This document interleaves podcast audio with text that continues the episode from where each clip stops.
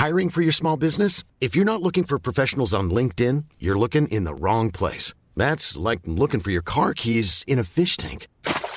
LinkedIn helps you hire professionals you can't find anywhere else, even those who aren't actively searching for a new job but might be open to the perfect role. In a given month, over 70% of LinkedIn users don't even visit other leading job sites. So start looking in the right place. With LinkedIn, you can hire professionals like a professional. Post your free job on linkedin.com/people slash people today.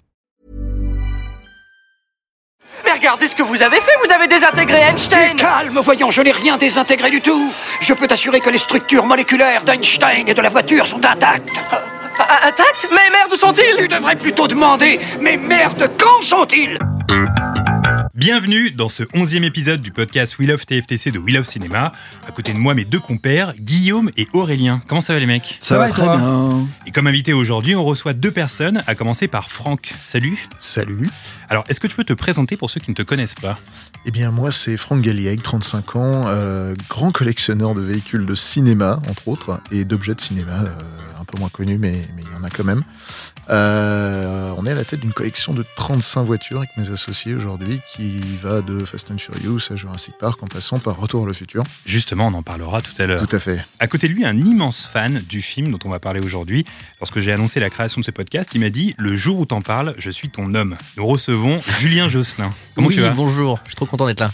Alors, pareil, est-ce que tu peux te présenter pour ceux qui ne te connaissent pas? Bien sûr, je suis comédien, scénariste principalement. Euh, Je suis né sur l'internet pas mal. Je continue de faire des trucs aussi sur internet et euh, séries, euh, cinéma, euh, one day maybe. Cool. Alors la semaine dernière, c'est un autre grand fan qui a choisi le film du jour. D'ailleurs, je pense qu'il n'y a que des fans ici. C'est Guillaume. Je crois bien, oui. Euh, tu t'étais baladé sur l'outil Cinématcher que vous pouvez retrouver sur le site de We Love Cinéma. Et dessus, tu avais cliqué sur À la maison, bidonné, transporté, Amérique du Nord et années 80. Tes indices étaient tas de fumier, balles et oh là là. Oh là là, et qu'est-ce que c'était alors bah écoute, euh, Oh là là. Oh Beaucoup ont deviné sur les réseaux. Il s'agit donc du cultissime Retour vers le futur, film sorti en 1985, réalisé par Robert Zemeckis avec Michael J. Fox et Christopher Lloyd.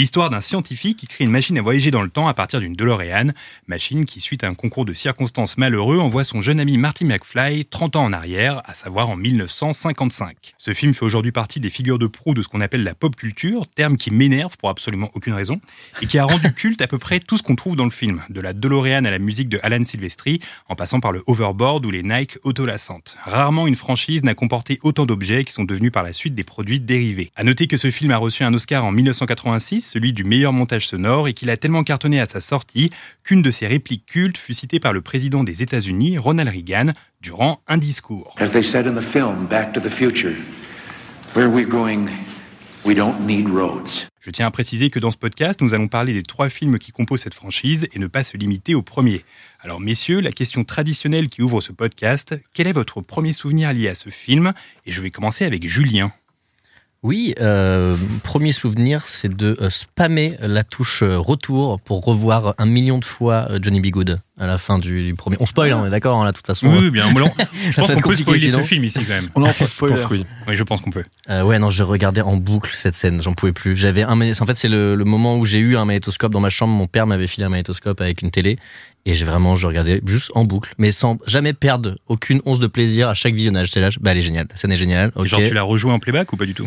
Non, non, je la regardais vraiment Ouais. religieusement. Et c'est vrai que du coup, euh, cette chanson qui n'avait pas forcément euh, vocation à être connue par tous les ados de l'époque, bah maintenant euh, tout le monde la connaît et tout le monde l'associe à, Ouais.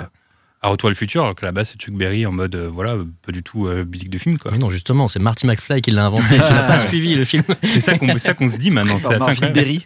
Limite, j'ai l'impression qu'on pense plus que c'est la musique de, de Marty que de Chuck Berry. Ça crée d'ailleurs un truc un peu bizarre, parce que normalement c'est Chuck Berry justement qui est un, un rocker noir qui a inventé le rock, et là ils le font réinventer par un jeune blanc qui C'est vient vrai, du futur. C'est un peu chelou en termes de Ouais, révisionnisme, bon. Ouais, ouais. C'est vrai. Guillaume, ton premier souvenir de ce film? Eh ben, mon premier souvenir, on en avait déjà parlé, c'était. Euh, je suis allé voir au cinéma avec mon père et ma sœur, et c'était le premier film dont j'ai le souvenir au cinéma. Alors, je suis allé voir le 2 en premier, donc inutile de dire que j'ai rien compris, parce que déjà j'étais petit, en plus c'était le 2, Et en plus, le 2, il est plus compliqué que le 1, puisqu'ils reviennent dans le 1, pour ceux qui ont vu le 2, évidemment. Et en fait, euh, je me souviens juste que je me disais, mais attends, euh, ce mec-là, son look est cool, sa façon de parler est cool, il sait faire du skate, il est cool, tout est cool chez lui, tu vois. Et je me disais, c'était fou. En fait, en fait tu sais, quand t'es petit, tu dis, ok, la scène du skate, bon, bah, c'est la meilleure scène de, Mm. tout- de toute la Terre, tu vois. Et je me souviens que, carrément, j'étais assez petit pour me dire que Biff, il me faisait peur, Griff, il me Ouais. faisait peur dans le, dans le 2. Et en le revoyant ce matin, j'ai revu le début, parce que bon, euh, je me suis mis dans l'ambiance. Et pareil, j'avais eu peur sur la scène du de Jaws 19 quand le requin sort en 3D, Hier encore, t'as eu peur ou non, non, hier ça allait. Ce matin ça allait, tu vois. Et quand j'étais petit, j'étais Ouah Tu sais, c'était avait un effet de fou sur moi, tu vois. vrai. Et d'ailleurs, c'est hyper bien fait, je trouve. Ça a pas mal Ça a pas vieilli. vieilli, ouais. Ouais. Ouais. Les effets spéciaux en général sur le dos pas trop mal vieilli. Non, ça va, c'est cool. Mais si je peux me permettre, je pense que Marty McFly a le meilleur look de tout le cinéma. C'est vrai qu'on en a déjà parlé. C'est le meilleur look Ah ouais. de tous les héros de cinéma pour moi. Est-ce qu'il y a comme ça un, un héros de cinéma qui a un. Indiana Jones, quand même, le look est pas mal. Ouais, mais tu t'habilles pas en Indiana Ouais, Jones. fouet, j'ai déjà ouais. Ah, si Julien, comme ça, il y a un look comme ça dans l'histoire du cinéma qui te revient en tête ou pas du tout? Euh, Marty McFly Voilà. Euh, non, ouais, non, j'ai pas d'autres exemples. Moi. Après, il a plusieurs looks. Hein. Justement, je les ai revus. Moi, ça m'a donné une bonne Ouais. occasion. hein. Je te Ah. disais tout à l'heure de les revoir. En tout cas, j'ai revu les deux premiers. J'ai pas eu le temps de revoir le 3 euh, comme souvent d'ailleurs. On en parlera sûrement Personne sur n'a détail. le 3. Euh, mais il a plusieurs looks en fait finalement quand même. Mais ils sont toujours très stylés. Mais oui, effectivement. même, euh, Oui, parce que même finalement dans le, dans le 3, justement, il a des looks où il se fait appeler Clint Eastwood, etc. Il a des looks Ouais. assez cool de cowboy, quoi. c'est assez chouette. Euh. Franck, ton premier souvenir de Retour à le futur?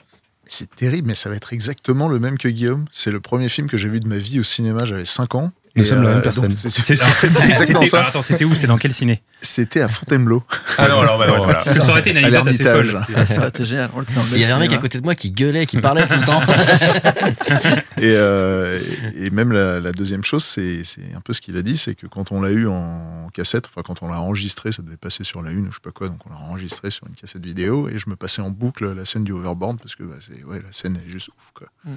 Donc euh, donc voilà très très très bon souvenir. Après euh, qu'est-ce que je sais maintenant que je savais pas quand j'étais petit, j'ai pas pigé tout de suite. euh, qu'ils avaient vieilli les personnages et tout, c'est tellement bien fait que quand t'es gamin, tu penses même pas en fait que c'est les mêmes mecs qui jouent tous les rôles dans toutes les époques. Ouais. Et, et l'autre truc aussi, c'est que tu, j'avais pas compris que c'était Michael J. Fox qui jouait sa sœur. Ça, je l'ai compris des années Ah ouais, après. Ah ouais.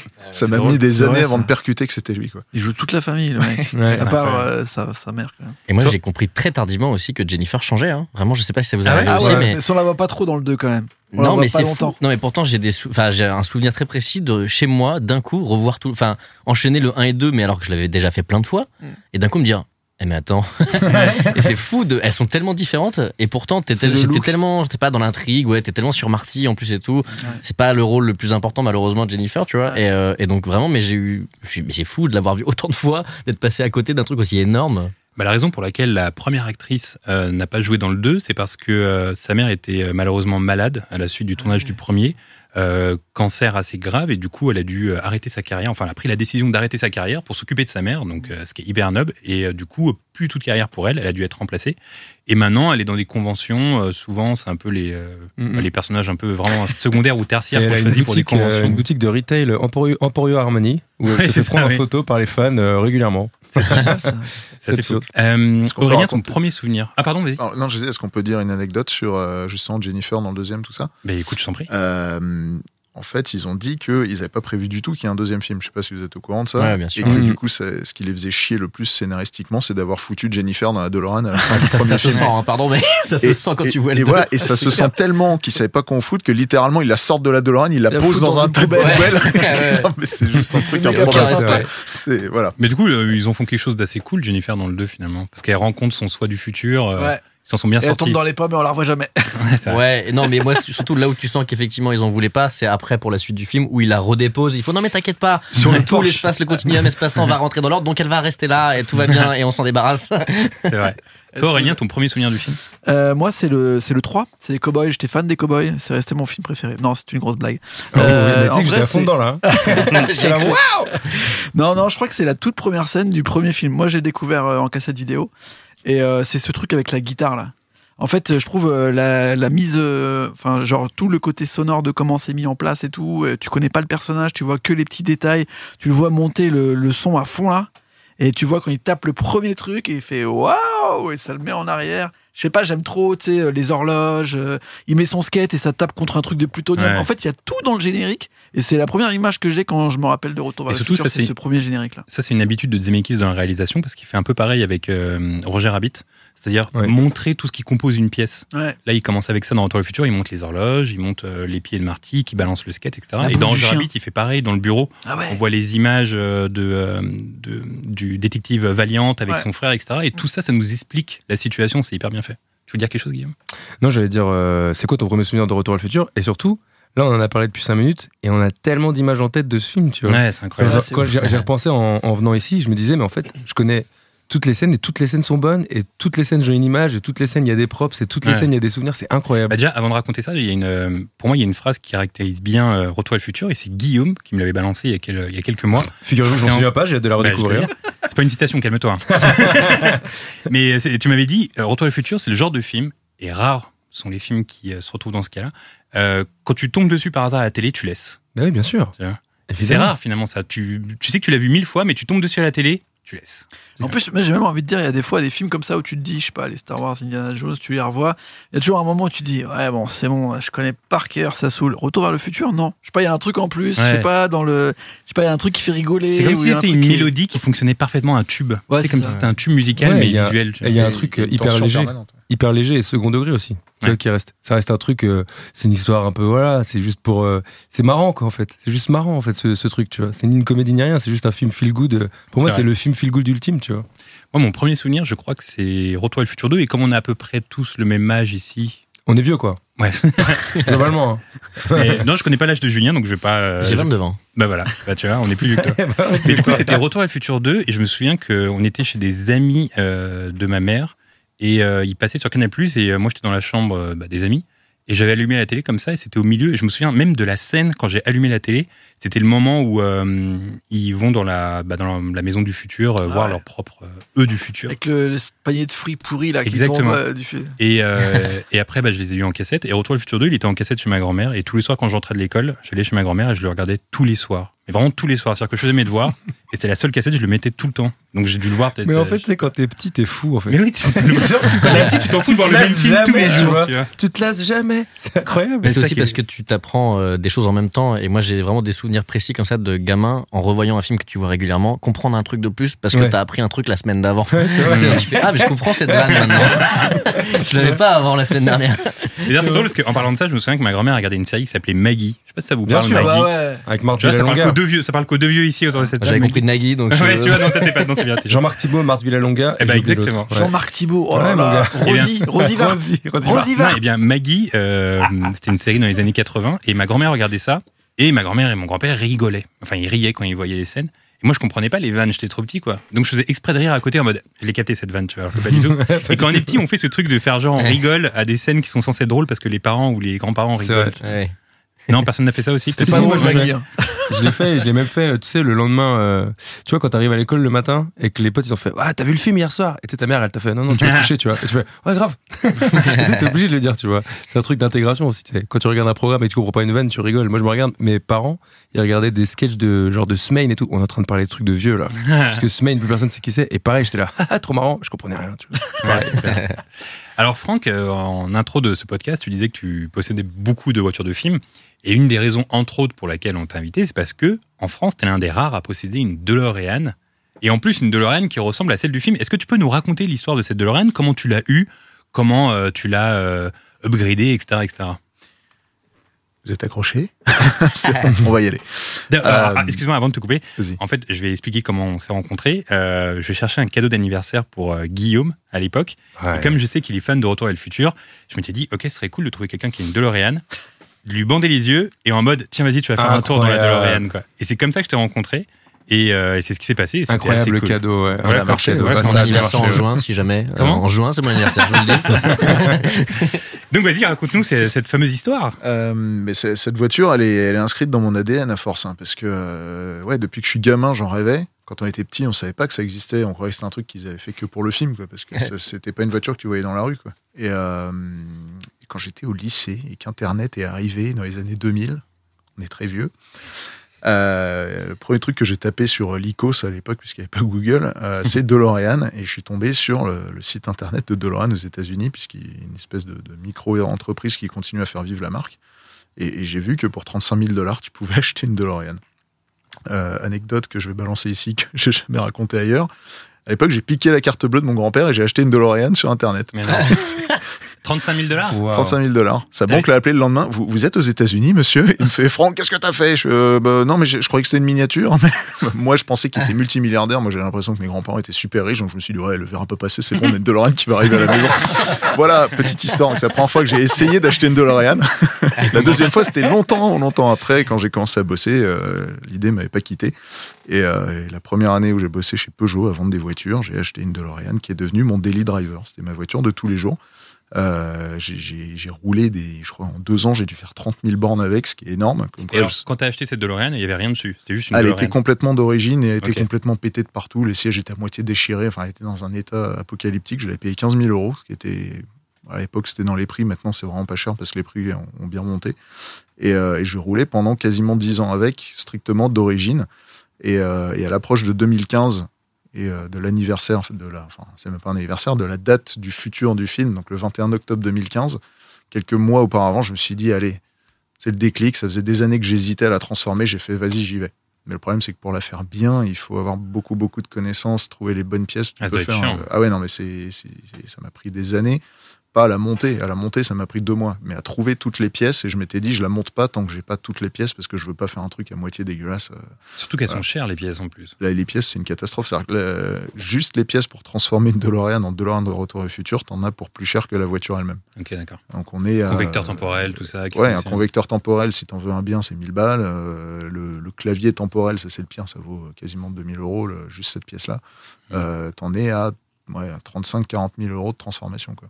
Ah ouais. Mais quand je la vois maintenant, je la regarde, je me dis, Tu m'étonnes. j'ai l'impression d'avoir celle du film. Quoi. Tu sais, c'était une petite sensation. Il, te manque des choses aujourd'hui pour la customiser comme dans le film? Elle est à 80, elle est à 90%. Il manque toujours deux, trois petits trucs, mais c'est le kiff de se dire, il me reste encore ça à faire. Et puis t'as l'impression d'être Doc Brown quand tu poses un truc Ouais. et que tu allumes et que ça marche. Ah. Donc Mais ça par marche pas d'ailleurs. Comme genre de conneries, il te manque quoi sur la voiture par exemple? Euh, ouais, là on va rentrer dans du truc vraiment, pour, vraiment. pour que les gens euh, comprennent, vraiment les gens qui, euh, comme moi, s'y euh, quand. Marty part dans le futur, euh, la première fois, on le voit bien, il y a la caméra qui est face à lui, il y a une espèce de truc qui fait de la lumière derrière lui. Bah, ce truc-là, je l'avais pas, je l'ai acheté, il faut que je l'installe, par exemple. Des, des choses comme ça, des... il y a pas très longtemps, j'ai installé la console au plafond où il y a tous les boutons, ça je l'avais pas, je l'ai mis, donc euh, voilà, c'est au fur et à mesure. on- Ah, du coup, avec Guillaume, on a fait un tour dans ta DeLorean. Et je- en plus, c'est fou. En plus, quand on fait un tour avec lui, il met la soundtrack de, de Retour vers le Et futur. tu peux rentrer ta date d'anniversaire C'est vrai. dans le. Ah, si, ce qu'il avait fait pour Ouais, toi, ouais, c'est vrai. Ouais. Ah, Incroyable. c'était tellement cool. Incroyable. C'est un bon pote ce mec. hein. Mais c'était vraiment charmé, c'était trop bien ce jour-là. Euh, Est-ce que tu peux nous dire euh, rapidement comme ça ce que tu possèdes comme voiture, enfin les, les licences, les films quoi? Je sais qu'il y a Ghostbusters, il y a quoi d'autre? Euh, Fast and Furious, on en a 11. Ouais. C'est- Oh. C'était pas prévu, mais ça- c'est arrivé là, en un an. Là, on, est- on est passé de 0 à 11 voitures. Euh, Jurassic Park, on a la Jeep, le Ford Explorer. Maintenant, on a le ML aussi, de- du Monde Perdu. Ah, pas mal. Euh, et la moto des chasseurs dans le Monde Perdu, qu'on voit deux secondes dans le film, mais euh, j'en ai Ok. trouvé une et c'était marrant.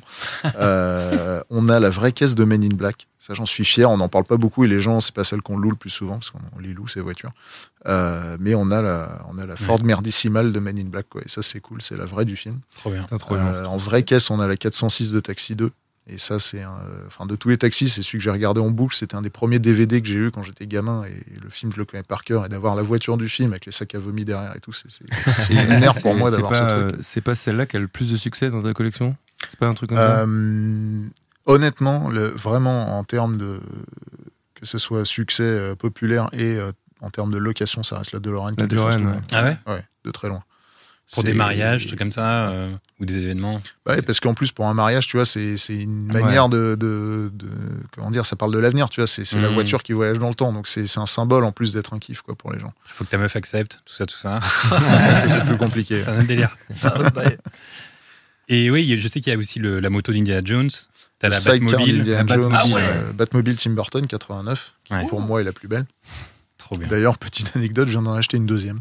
Ah ouais, laquelle Euh, non, mais en fait, les gens me demandent souvent comment je trouve mes voitures. Et en fait, il n'y a pas une réponse unique à ça. C'est euh, Des fois, c'est eBay, des fois, c'est euh, connaissances. bouche à oreille. ouais. Est-ce que c'est toujours avec la carte bleue de papy ou ça, ça a changé? Il est multimillionnaire, Anthony Non, euh, c'est ouais, c'est. Encore une Batmobile en fait, Mon grand-père, c'est Bruce Wayne. Mais euh, mais donc ouais, j'ai trouvé une deuxième Batmobile euh, par un, follower sur Instagram qui m'envoie une copie écran de la story d'un autre mec. Donc déjà le truc c'est du troisième level quoi. Et, euh, et au fond de la photo, tu voyais un nez de Batmobile, mais genre euh, derrière d'autres bagnoles quoi. Et en remontant le filon, bah, je suis tombé sur les gars qui avaient le garage où il y avait la bagnole et ils me disent ouais bah en fait on sait pas quoi en foutre de cette voiture.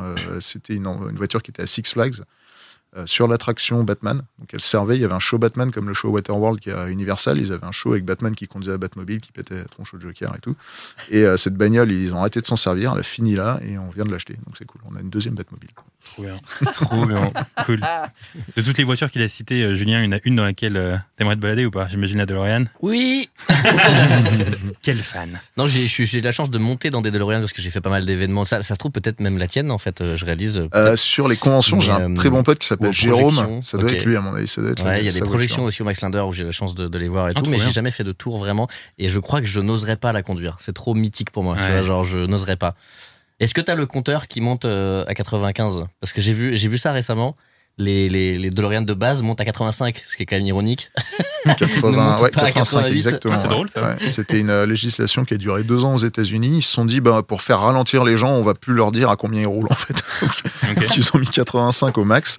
Euh, tout le monde s'en est foutu. Donc au bout de deux ans, ils ont laissé tomber. Euh, et pour le film, ils avaient fait ouais, un sticker qui montait plus Ouais. haut parce que. Alors je sais pas si quelqu'un a l'anecdote pourquoi 88. Je sais toujours pas si c'était juste parce que le chiffre est beau ou. J'ai une petite info là-dessus. Euh, Ah, bah, voilà. Ouais, C'est pas vraiment la réponse à ta question, mais j'ai une petite info euh, sur les 88 miles à l'heure.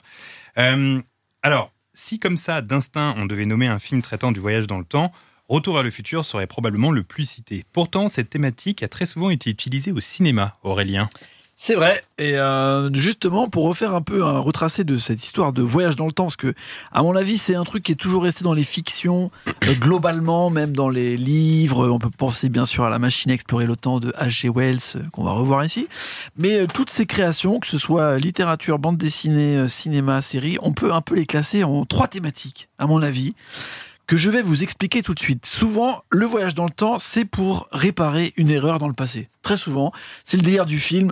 Le mec, il a une vie de merde, euh, où il y a un truc qui a foiré, et il se dit Ah putain, si j'avais pu revenir en arrière, euh, je ferais les choses autrement. Et souvent, dans le film, en fait, il fait rien autrement, parce qu'il se rend compte que c'était mieux comme ça. Mais c'est toujours un peu le truc, euh, tu reviens dans le passé un peu pour arranger quelque chose. C'est aussi un peu ce qui se passe dans Retour vers le futur, parce que finalement, il se retrouve par erreur, mais il, il- gère mal un truc dans le passé, et puis il essaye de, de le réparer après. C'est aussi euh, le cas de Peggy Sue. Je sais pas si vous vous rappelez de ce film de Ah oui, Francis euh, Ford Coppola, qui est un petit film de Coppola dans les années 80, je pense en 88 ou 89. Il y a Nicolas Cage dedans, je crois, non? Exactement, bien sûr. euh, C'est le moment où euh, l'oncle Coppola il essaye de placer un peu la famille partout. Et euh, c'est un film où euh, le rôle principal, donc euh, euh, l'actrice se retrouve à aller. euh, alors Kathleen Turner, si je dis pas de Kathleen. Turner, exactement, qu'on retrouve notamment dans le- à la poursuite du diamant vert. Et la guerre des roses, si je dis pas. Exactement. Euh, donc un rôle principal assez important qui se retrouve à une réunion de famille, enfin une réunion pardon de lycée où elle retrouve tous ses anciens euh, euh, collègues de, de l'école et, euh, et euh, elle se réveille tout d'un coup le jour du bal de promo, euh, sauf qu'elle est, euh, bah, elle a toujours 40 ans quoi. Enfin c'est un peu ce délire de Camille Redouble là, où, Ouais, euh. Où on est un peu dans, un, dans une sorte de petite boucle temporelle où elle se rend compte un petit peu de toutes les choses qu'elle avait ratées quand elle était au lycée, etc. Très bon film euh, à l'époque, mais donc elle essaye de réparer. Terminator, bien sûr, toute la licence, elle est basée sur ça. En fait, ils essayent de réparer un truc. Enfin, j'ai un mec, un robot qui essaye de buter quelqu'un dans le passé pendant que l'autre essaye de lui dire qu'il va se faire buter. Donc c'est un peu tout le concept de l'histoire. Et juste sur Terminator, on disait en off tout à l'heure avec Julien, Julien me disait Terminator 2, aucune discussion, c'est le meilleur. Est-ce qu'on est tous d'accord autour de ce plateau? La Moi, je préfère le réponse, 4, moi. c'est oui. La réponse est oui, mais le premier est tellement bon. Le premier est tellement beau. Ouais, c'est beau, le premier. Mais Mais tu le- vois, la scène du, de l'overboard, pour moi, la scène de la mini-moto dans Terminator 2, Exactement. Ah, c'est le même niveau. Je suis là, genre, mais c'est incroyable, qu'est-ce que c'est que cette scène? Quand t'es petit et que tu t'apprends comme ça, t'es là, mais waouh, c'est trop de tension, quoi. C'est Mais, trop mais bien. tu vois, Julien, sur YouTube, il y a des, euh, il y a des, tu peux, tu peux toujours revoir des scènes de films. Tu tapes euh, le nom du, du film puis scène. Et je crois que Terminator 2, c'est un des films que j'ai le plus tapé sur Google pour revoir la scène de- du centre commercial, tu sais, dans le couloir comme ça, Ouais. la scène de la poursuite avec la moto, comme tu dis et tout. Il y a tellement de scènes cultes dans ce film, c'est incroyable. Donc pour toi, Terminator 2, Aucune discussion. Ouais, et pour moi, il a un peu le potentiel de ce que tu disais, enfin ce que Guillaume du coup disait tout à l'heure euh, sur, euh, enfin, non, la dernière fois que tu avais rapporté les propos de Guillaume, ça Ouais, je me suis embrouillé, mais euh, sur le fait que, pareil, quand je tombe sur Terminator 2, c'est fini, je regarde Ouais. C'est toujours comme ça, et ça fait partie ouais des deux qui sont ultimes. Moi, alors il y a peut-être plus de débats, mais Alien 2 aussi, je suis très très très très très fan. Je sais Ah qu'il y a ouais. plus de débats parce que le 1, il est très, il est encore plus sacré que Terminator 1, je C'est encore pense. plus un Moi, débat, Alien. Mais euh, Moi, c'est Après, le un, quand même. Après, le problème, c'est que Alien, Terminator, etc., ça passe beaucoup moins à la télé que Retour vers le futur. Retour Bah, futur, à plus toutes, les, toutes les Ouais. vacances, c'est, euh, il y a Mais un après-midi sur TF1 où il y il a est Retour passé le le futur. premier de l'année là. Je suis tombé dessus euh, Ah ouais après le nouvel an en, Ah ouais en gueule de bois euh, et on a regardé tous ensemble, évidemment. Bonne ambiance. C'est un bon plan. Euh, Harry Potter 3 aussi, le prisonnier d'Azkaban, il y a tout un délire où ils vont essayer de réparer un truc qui s'est passé pendant, là, tu sais, elle a son petit pendentif et pouf, Mm. euh, et on revit quelque chose qui a déjà eu lieu dans le film. Donc là, on se retrouve un peu dans une boucle temporelle qui est aussi un autre concept que les gens aiment bien, on le voyage dans le temps dans les films. Pendentif qu'elle n'utilise plus du tout de la saga après. Non, c'est une arnaque totale ce Alors truc. euh, c'est- Merci euh, J.K. Rowling. Ça. pratique pourtant. Ouais, j'avoue. Mais si on reste dans ce concept-là, moi, il y a un film qui m'a bien marqué, qui est un film de 2013, un film de Richard Curtis, le mec qui a fait Love Actually. C'est un film qui s'appelle About Time, Ah, j'ai jamais vu celui-là. euh, qui est euh, avec euh, Rachel McAdams, qui est sûrement un de ses meilleurs rôles. Le pitch est, est génial. Le mec se rend compte que, en gros, son père a un pouvoir et c'est héréditaire. Dès qu'il se passe un truc, si dans la minute il va dans un placard et qu'il ressort, bah, il revient une minute avant.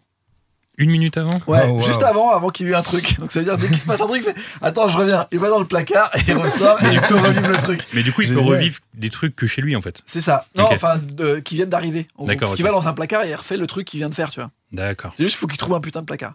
Mais en gros, euh, dès qu'il trouve Ah, un c'est placard. n'importe quel placard. Ouais, ouais. Ah oui. Et il arrive à essayer à chaque fois de. S'il se met... En fait, il faut qu'il se mette dans le noir. C'est juste qu'à chaque fois, il trouve le truc du placard, tu vois.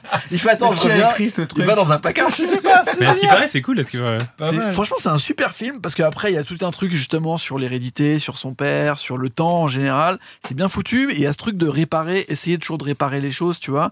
Et à un moment, bah, son père essaie de lui faire comprendre, faut que, en gros, tu le testes par toi-même. Mais il y a des moments où finalement, euh, essayer de toujours refaire les choses, ça te crée des histoires. euh, Enfin, tu peux pas toujours avoir euh, Hmm. le beau rôle ou le meilleur moment. Des fois, il faut que tu laisses des accidents arriver, tu vois. Et ce qui est intéressant, c'est que le rôle principal, c'est Donald Gleason, qui à l'époque était euh, un acteur pas hyper connu en 2013, mais c'est quand même le mec qui est devenu, tu sais, le général hyper méchant, là, le roux dans les derniers Star Wars, là, Ok. Ah oui, exact. et qu'on voit aussi dans Game of Thrones. Enfin, il joue, maintenant, il est dans toutes les sagas, le mec. ouais. Il est aussi dans, dans Avengers, je crois. Enfin, bref, il est, Ok. il est- il est partout, c'est assez légendaire. Et c'est aussi le premier rôle, un peu principal, de Margot Robbie. Ah. Quasiment Ah ouais. 6-7 mois avant le Loup de Wall Street, elle a un rôle avec euh, lui, et justement, c'est un peu le, le trio avec euh, Rachel McAdams. Il va très souvent dans le placard. Euh, la deuxième truc, euh, un Attends, peu. attends, attends, attends. attends. Parce que là, on parle du trucs. placard Non, non, non, Réparer non, non. les histoires. On parle des gens qui réparent les trucs Moi, j'ai une passé. question aussi. Il y a, y un Ah, film bah, que t'as pas évoqué et je suis ok, assez bah. choqué. Est-ce qu'on peut parler de Time Cop? Ah, j'avoue. Oui Ah non, mais Bien attends, sûr, bien sûr. vrai. Ah non, mais il s'agit que de ça. Est-ce que tu peux nous dire en deux mots, Guillaume, ton amour euh, de, Time Cop- de Time Cop Ouais, mon amour de Jean-Claude Van Damme, en tout cas. et euh, mon amour de Time Cop, oh, Time Cop, c'est un de ses meilleurs. Mais je veux dire, en Ah, gros, c'est ça c'est que c'est un flic du futur qui revient dans le passé pour euh, essayer de- d'endiguer le meurtre de sa femme. En fait, c'est ça. Je, me souviens bien. Il en Oui, ça. meurtres. hein. Ouais. C'est ça, en fait. Mais en vrai, Universal Soldier, c'est un peu ça aussi.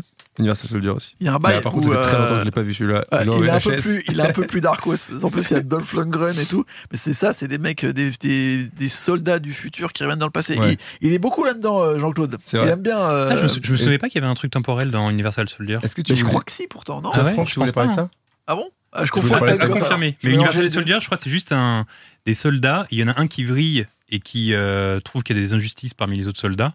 Et puis voilà, ils se barrent et puis ils essaient de retrouver ce soldat. Je crois pas qu'il y a de, de trucs temporels Ah ouais Universal Soldier. Non. Putain, je croyais. J'ai confondu les deux alors. Tu vois, tu m'as embrouillé mon Aurélien. Tu envoyer Tu mon m'as- Aurélien. Tu m'as pourri avec Jean-Claude là. Non, mais par contre, tu parlais de boucle temporelle tout à l'heure. Je sais pas si tu l'as pas, si t'en parles dans la chronique, mais il y a aussi un genre sans fin. Ah là. Voilà. Bien sûr. C'est de ça que je voulais Mais en fait, j'ai pas voulu aller sur les boucles temporelles parce Oui. que c'est pas vraiment des voyages dans Ouais, le temps. ouais, ouais. Et il y a quelques films comme ça. Il y a le très bon Source Code aussi euh, du euh, fils de David Bowie qui avait fait Moon, euh, qui est un très très bon film aussi de, de boucle temporelle. Le problème, c'est que tous ces films-là, il y a un moment où euh, si je, enfin, si je vais jusqu'au spoiler, en fait, c'est pas toujours vraiment des voyages temporels. Ouais. Des fois, c'est un peu des petites arnaques euh, scientifiques, tu vois. Ouais, ce qui n'est ouais. pas le cas de Un jour sans fin.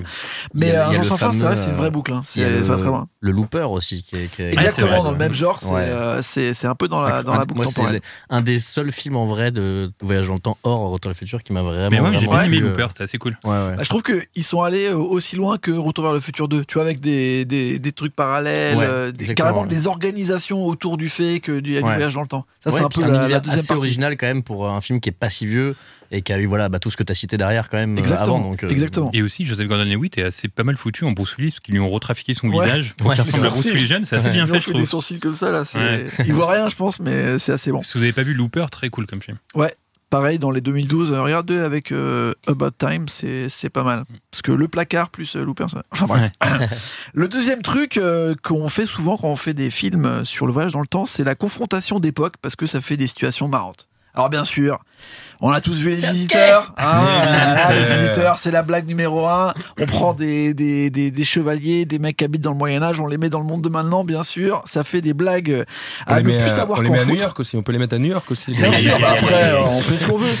Et, euh, et après, t'as l'inverse aussi. Par exemple, dans le Evil Dead, le 3, Army of Darkness, euh, on envoie le personnage principal dans le Moyen Âge pour aller tuer toujours des zombies et, euh, et, et c'est là qu'il leur montre euh, ce fameux, cette fameuse scène où il leur montre le- son fusil à pompe en disant ça c'est un putain de fusil s'il y en a un qui bouge je vais bien vous enculer bref Ben, tu vois, celui-là, je l'adore. Les, les deux premiers Evil Dead sont cultes, Ouais. mais celui-là, je l'adore, le 3. ouais parce qu'il Il y est a un drôle. truc en plus Ouais. c'est euh, c'est Evil Dead plus les Il y a un visiteurs lâcher prise. Ouais, exact- exactement.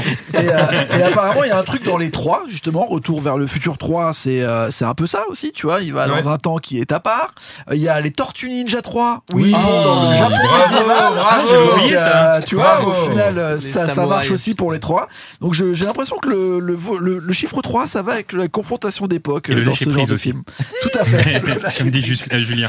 et il y a aussi euh, Bill and Ted, pas hyper connu Oui, en France, mais euh, Ouais, le film qui a aussi fait connaître aux États-Unis notre ami Kenny, Reeves, Reeves. en 89, où euh, deux, quand même, euh, genre Wentworth un peu, en Oui, c'est ça, deux c'est un débiles. mélange entre Wayne's et Retour à le futur. C'est C'est ça. C'est c'est l'histoire où ils doivent réussir un contrôle de- de- d'histoire pour le lendemain. C'est Ils ça. voyagent dans une cabine téléphonique, Ouais, ils, vont c'est- voir, ils vont voir Napoléon, ils vont voir C'est tout le monde. et qui ils- n'a aucun sens. Il arrive à rencontrer Napoléon. Jeanne d'Arc, il fait Qu'est-ce que tu fais, Jeanne d'Arc? Bah là, je vais me faire brûler, ok Et après, il Je vais savoir ça pour, la, pour mon cours d'histoire. Et ils repartent tous ensemble dans la cabine. Et ils Exactement. ramènent Napoléon dans le présent. Et alors, le pire, c'est que le numéro 2, y en a eu un numéro 2, Ah ouais. C'est encore pire, mec. C'est ils ont mélangé Retour vers le futur avec euh, donc euh, Beavis et Butthead, euh, Wentworth et Terminator, parce qu'il y a donc Biz- il y a Bill et Ted qui sont des robots qui se baladent dans le Wow. dans le passé pour essayer de les buter. c'est Wow. ouais non c'est n'importe quoi. Et ils font le 3 surtout. Et ils sont en train de faire le Ils 3 font le 3, et ils essaient de faire les mêmes têtes qu'ils avaient à l'époque, ce qui est Ouais. assez euh, légendaire pour j'ai hâte de voir ça, moi, perso. Ouais, c'est fou. En fou. plus, Keanu Reeves dans un rôle un peu drôle, on n'a pas Ouais, l'habitude. c'est vrai. ouais. Ah ouais, puis là, il, est, il joue vraiment ouais, le bêta, quoi, comme on l'a rarement ouais. vu jouer. euh. Mais alors, pour le coup, je trouve que Bill et Ted, il, ça nécessite un certain lâcher-prise en tant que spectateur. Oui, Ouais, aussi. oui. ouais, non, Parce que je l'ai vu, j'ai découvert il y a pas si longtemps avec mon pote euh, Valentin Vincent et, toute la première moitié on était scandalisés. Ça n'a aucun au- sens. C'était la première fois que tu le voyais Et, ou pas euh, Première fois, ouais. Pareil. On en avait beaucoup Ah, parlé. Il y avait un coup de bah, il est très culte quand même mine de rien. Il repassait beaucoup justement quand tu te renseignes un peu sur les films qui parlent de voyage dans le temps, tout ça. Ouais. Et, euh, et à partir du milieu du film, il y a eu un certain lâcher prise et en fait c'est devenu incroyable. Une- Et on était mort de rire en Oui, fait. voilà.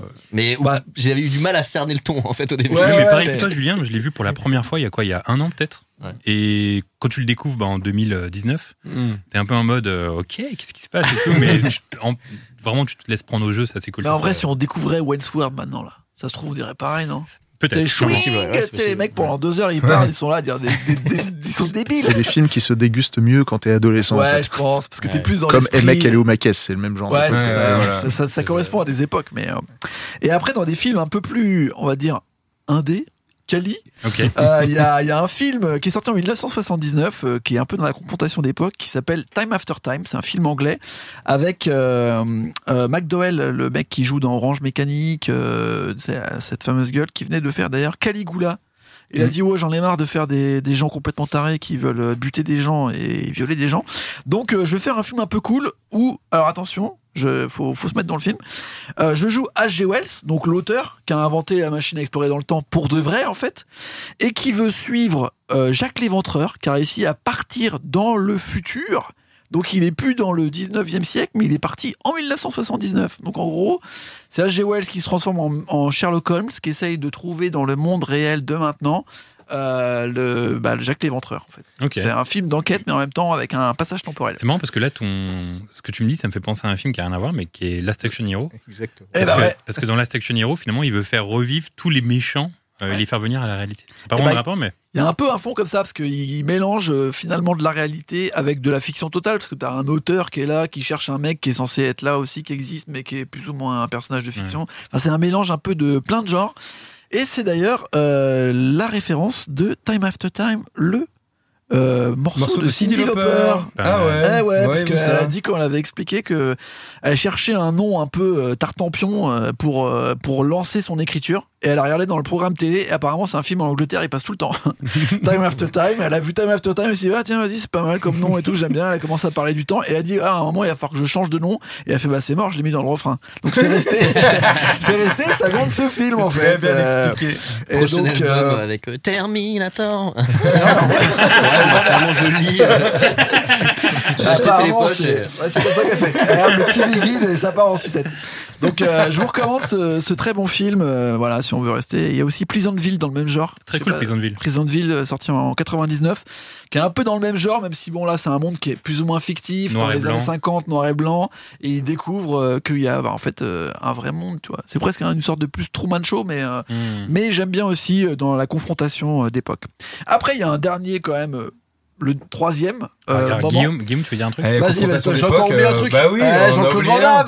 Bah non, les trois coquillages, Demolition Man, excusez-moi. Ah ouais, c'est vrai. C'est vrai, C'est vrai, ça. c'est vrai. Confrontation d'époque. Mais alors, C'est vrai, ça. c'est pas vraiment un voyage dans le temps parce qu'ils ont été euh, cryogénisés. Oui, voilà, oui. Donc en vrai, ils se réveillent plus tard. Mais euh, tu vois, en vrai, dans le fond, Enfin bon, lui, c'est un voyage dans le Sa temps. femme est morte, tout le monde est mort. Bon, c'est Ouais, un c'est voyage vrai, dans le temps quand même.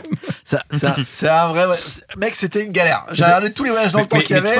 J'ai dû faire les sélections. Tout à l'heure, Julien parlait de Alien 2, mais dans Alien 2, il y a un peu une notion de voyage dans le temps parce que au début du film, Sigourney Weaver a une discussion avec Paul Reiser.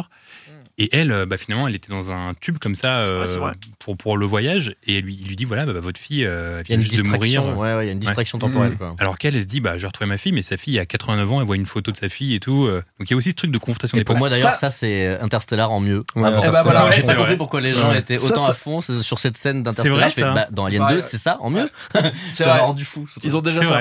Mais ça, correspond justement à ma troisième partie qui fait que dans certains films, le temps devient carrément un personnage à part entière. Et là, on se balade on part en sucette. Le grand spécialiste, c'est euh, Terry Gilliam quand même. Lui, euh, il l'a fait absolument dans quasiment tous ses films. Je vous recommande quand même Bandit Bandit. J'ai jamais compris pourquoi il l'avait appelé Bandit Bandit. Time Bandit, ce très bon film où tu te balades avec euh, des nains dans le, temps. Et l'espace, euh, tu comprends rien, mais tu te balades, c'est rigolo. Et bien sûr, l'armée des douze singes, qui est quand même, euh, à mon avis, quand tu es dans un film de temporaire, euh, une bonne référence, même si on met du temps à comprendre tout ce qui se passe. Euh, La, la planète des singes, qui est un remake d'un film français, d'un court métrage français. ouais, La Jetée Ouais, de Chris. Marker, même si c'est un peu le concept. Oui, En fait, c'est la fin. C'est le, Ouais, le ouais. truc de l'aéroport. Ils disent que finalement, c'est exactement fait comme, euh, Mm. comme le- la jetée de Chris Marker. Terry Gilliam, très fort. Nolan, bien sûr. Interstellar. Il y a beaucoup de concepts de temps jusqu'à ce truc de bibliothèque et tout le délire des- de la théorie des cordes. Enfin, Nolan, je pense qu'il est un peu, même dans Inception, il y a un peu un concept autour de ça, de comment le temps il passe plus vite quand tu es dans un rêve ou pas.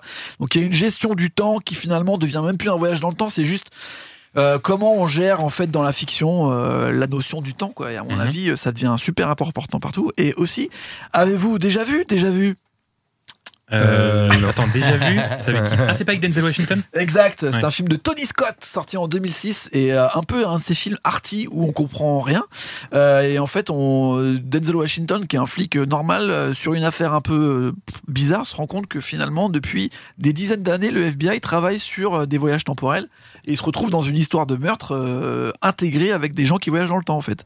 Et en plus avec le style Tony Scott tel qu'on le connaît qui est assez cool. Hmm. donc voilà. Après bien sûr Retour vers le futur 2 très important. Ouais, très, et euh, un très important. bah oui, et puis c'est, il a inventé ce truc de genre qui ne tient pas debout d'ailleurs, mais quand si tu fais une ligne Oui, sur un tableau allez, et que tu fais une ligne allez, dessus, allez, on s'en fout. Mais On en vrai, c'est là où le temps est devenu un vrai personnage à part entière dans un film. Et moi, il y a un petit film, c'est parce que aussi j'aime bien le baseball, mais euh, Field Our Dreams, Ouais. jusqu'au bout du rêve de notre ami, euh, que, enfin j'allais dire le réalisateur, mais j'en ai absolument aucune idée, mais c'est avec Kevin Costner, euh, qui euh, construit dans un champ de maïs euh, un champ de baseball, enfin un, un terrain de baseball parce qu'il entend des voix Et au final, il y a une équipe de baseball qui sort du champ de maïs, qui date de 1939, Avec Ray Liotta. avec Ryota qui finalement, ah non, je vais pas spoiler, euh, qui vient jouer au baseball. Et il y a aussi euh, euh, James Earl Jones, euh, le mec qui fait la voix de Dark Vador, euh, qui est aussi un journaliste sportif. Enfin, c'est génial. Il y a plein de trucs dans le temps. euh, Il y a plein Ouais, de cool. ça casse l'ambiance euh, du, du temps globalement. Je vous recommande, c'est un film de 1989 que je regarde absolument tous les mois, je pense. Donc, euh, je vous mal. recommande de le regarder. D'ailleurs, il y a un autre film de baseball avec Kevin Costner qui est cool, que tu dois connaître. Bah oui. Parce qu'il en a fait beaucoup des films de baseball. C'est son truc. Avec Susan Sarandon. Ouais, et des fois, c'est son, c'est sa réplique, euh, Dennis Quaid, qui fait des films de baseball sinon. Parce que je trouve qu'ils ont la même gueule, ils ont un peu le même style de jeu, et il fait aussi beaucoup de films de baseball ou de, de football américain. Parce que le baseball, c'est un truc d'Americana. C'est fait pour Kevin Costner, en fait. Ouais, c'est Si. Bruce Willis, il faisait ça, on dirait, non, non, ça marche pas. Tous les Français n'y verraient pas la différence, mais. Ouais, j'avoue, j'avoue, j'avoue. Euh, merci Aurélien. D'ailleurs, on parle De rien. de temps, vu qu'on parle de temps. J'ai une bonne question pour vous. Euh, si vous aviez la DeLorean, vous iriez où et quand Une fois. Vous avez un one shot.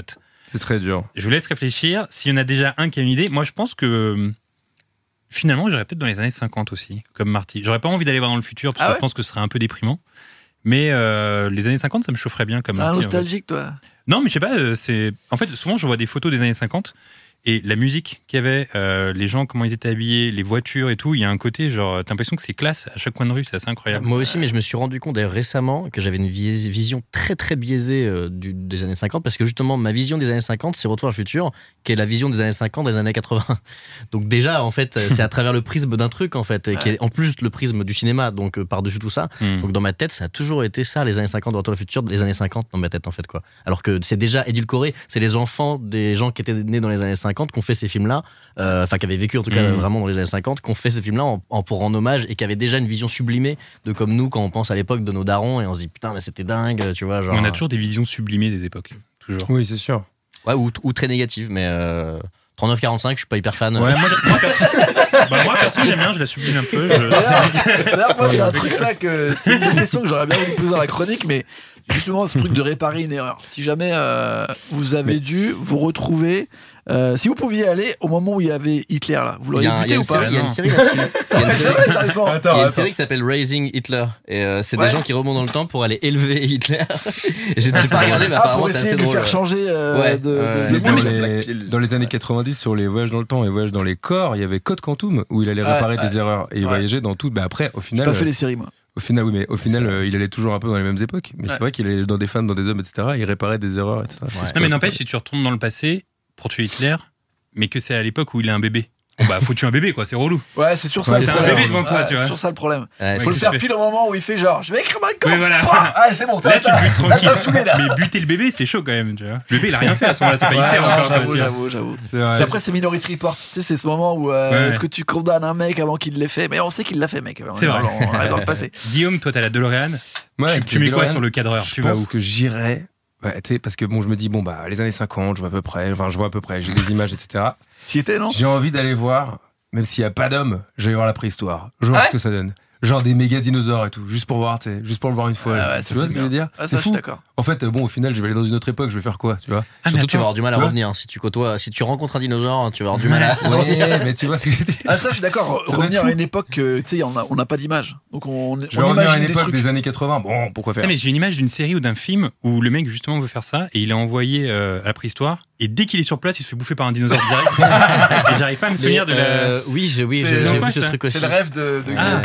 Mais, euh, d'ailleurs, j'ai l'impression que c'était un peu le fantasme de Retour à le futur 4. Beaucoup. Il y a beaucoup de fan art euh. Et bah- autour de la DeLorean avec un Ah T-Rex derrière. euh, Bah, ouais. D'ailleurs, il faut savoir que le- l'attraction Retour à le futur qu'il y avait à Universal Studios à l'époque, quand elle existait encore, parce qu'elle a brûlé entre temps, et ben le voyage que tu faisais dans le temps, c'était dans le passé, à la préhistoire, il est dinosaure. Donc, ah, c'est vrai qu'il y a des vidéos. J'avais vu les vidéos de ce truc-là. Tu peux les trouver sur, sur Exactement. YouTube. Sur YouTube, tu Je me peux souviens, voir mais je le. souviens plus que c'était ça. Est-ce que vous l'attraction pensez en que c'est un mec du futur qui est venu dans le passé pour brûler cette attraction? Ah, écoute, euh, tu, tu es un peu loin, mais pourquoi pas. Aurélien, toi, tu vas où? Euh, moi, euh, souvent, ce qui m'agace, c'est tu sais, c'est les, les mystères, les trucs qu'on là, on, on saura Ah, jamais. Kennedy. Genre Kennedy, genre je sais pas, est-ce que Napoléon il a été Ah, empoisonné, mal. je sais pas quoi. Tu sais, un truc comme ça. C'est bien Et ça. moi, je reviens pile au moment où là, t'as un mec qui est là qui fait Ah, c'est toi, connard On t'a vu Sauf que t'arrives au mauvais endroit et c'est toi qui te prends la balle de Kennedy. Ah ouais, non, là, c'est con, ça. c'est relou moi, ce serait le seul truc que j'aimerais bien, c'est, tu sais, à chaque fois, t'es là, t'as des milliers d'enquêtes, tu vois des milliers de films, des milliers de documentaires, et en fait, tu sais, tu sauras jamais, en Ouais, fait. c'est vrai, ça rend fou. Et j'aimerais bien être à pile à ce Tu moment-là, et exemple, de mes yeux dire, ah ok, c'était toi. Tu vois, par exemple, j'aimerais bien revenir euh, le soir de, du fameux assassinat dans l'affaire O.J. Simpson. Ouais. Comme ça, parce que je suis sûr que c'est à 99,9% lui, mais là, je serais sûr à 100%. Tu vois. Ouais. Et ça Tu m'enlèverait de la Tu frustration. vois qui sort avec ses gants là, tu fais, ah bah Ouais, voilà. Et donc, toi, Julien, alors, tiré où tu... Euh, Versailles, je pense. Ah, Versailles, ouais. Ouais, et bah, moi quand je suis. Non, mais. euh, enfin, quand pas le lieu, hein, oui. oui. Euh, Parce que ça, c'est c'est pas pas loin, par le ce- T2. on peut y aller. euh, J'ai Bah, une Peugeot ouais. 206, ça marche pareil. hein. tu peux y aller. hein. non, époque Louis XIV, quoi. Époque la Ah folie, euh, tu vois, le, mais fin de Louis XIV, du coup, quoi. Voir les derniers, le, le Versailles euh, magnifique de l'époque euh, quand il l'a quitté, quoi. Un truc, tu vois que- chiait derrière les rideaux quand même. Mais c'est ça, non mais, c'est- non mais ça on sublime, tu vois, parce qu'on voit des rois et tout, mais ils puaient tous. Mais- puaient. non mais ouais sûrement on sublime de ouf et en même temps c'est tellement mystérieux pour moi et le lieu est vraiment emblématique de ça je vous conseille vraiment d'aller à Versailles si vous y êtes jamais allé Euh, c'est ça me fascine moi en fait quand t'es dans les grandes salles de bal et tout là j'avais- à chaque fois je me fais la même impression je dis j'aimerais trop me téléporter là il y a des siècles quoi et être en plein milieu d'un bal être invisible je m'en fous je veux juste être témoin de ça voir comment les gens s'expriment parce que on, on- voilà comme tu dis on se trompe Mhm. surtout en fait que sur évidemment l'odeur qu'ils avaient comment ils s'exprimaient tout ça tout est Ouais. faux tout ce qu'on nous a raconté il y a de grandes chances tu vois Et du coup, ce qui est drôle, c'est que si tu devais y aller, bah, tu serais obligé d'aller chez un mec euh, de déguisement à Paris pour te déguiser comme ça, pour pas être grillé avec tes vêtements maintenant. Donc tu serais obligé de t'habiller comme ça dans la rue avant de te télétransporter.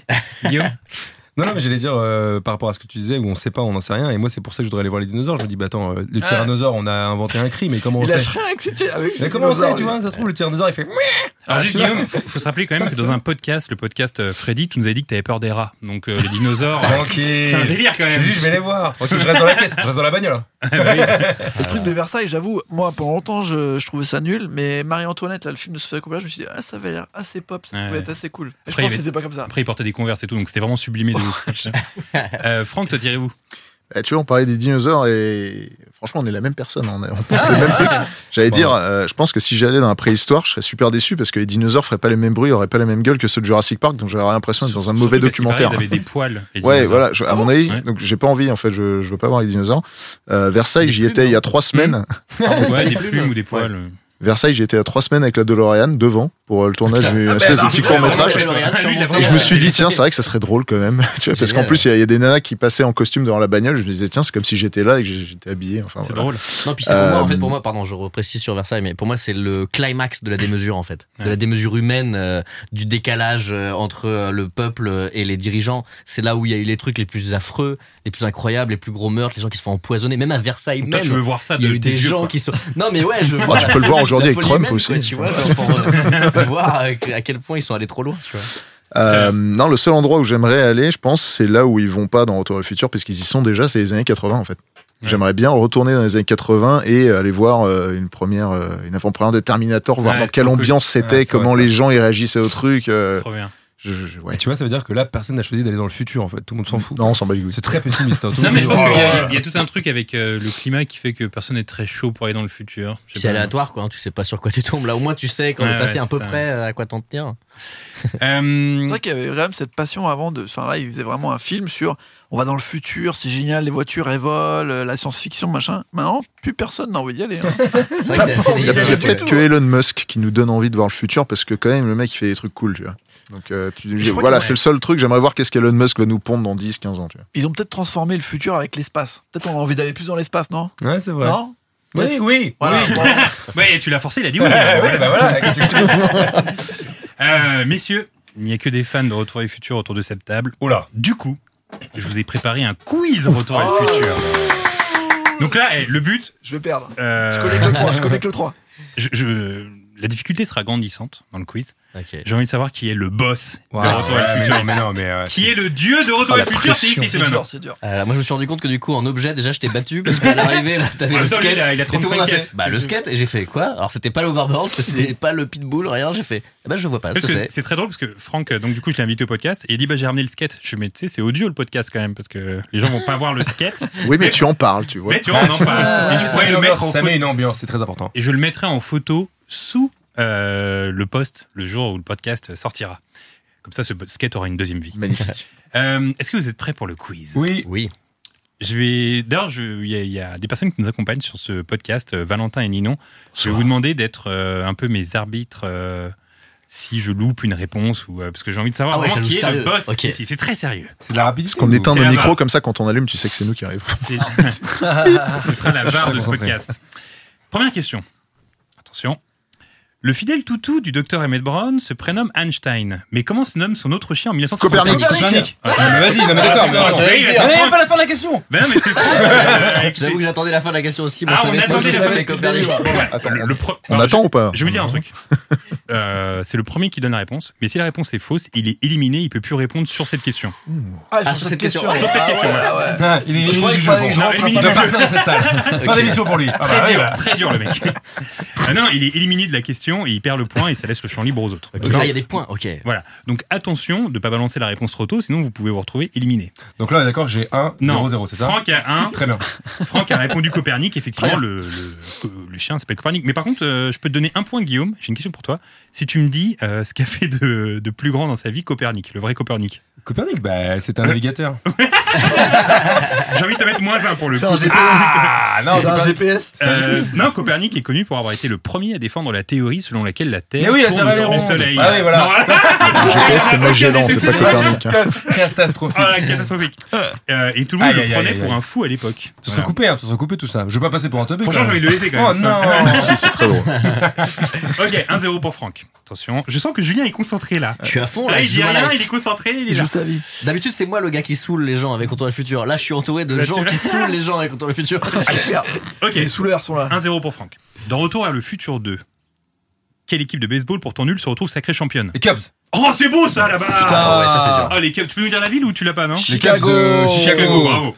Et tu C'est sais les Cubs que de Chicago. Alors, Contre attends, Miami. attends, il s'agit des Cubs Ah de ouais. Ils ont une Chicago. équipe à ils savent, Miami ils savent, ils savent. Équipe effectivement nulle dans les années 80, qui n'avait plus gagné de titre mondial depuis 1908 et qui en a gagné un 108 ans après en 2016, soit un an après 2015, Ah oui. année dans laquelle elle est Ah. sacrée championne dans le film. C'est assez incroyable quand même. Incroyable. Ouais, mais en même temps, ils, annoncent tellement de choses qu'il y a forcément des choses qui doivent tomber Ah, juste. c'est fou, tu sais. Sauf euh, Jaws 19. Ça, c'est Ouais, pas- les voitures qui volent aussi. Euh, Ouais, c'est voitures qui volent, c'est pareil.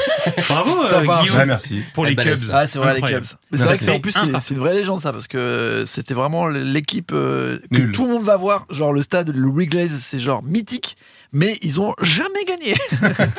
Pendant des années, ils étaient 108 ans, tu dans la imagines merde. Ouais, 108 c'est- ans. C'était un truc de ouf pour eux. Très bien, troisième question. 1-1. Dans quel quartier habitent Marty et Jennifer en 2015 Hildel.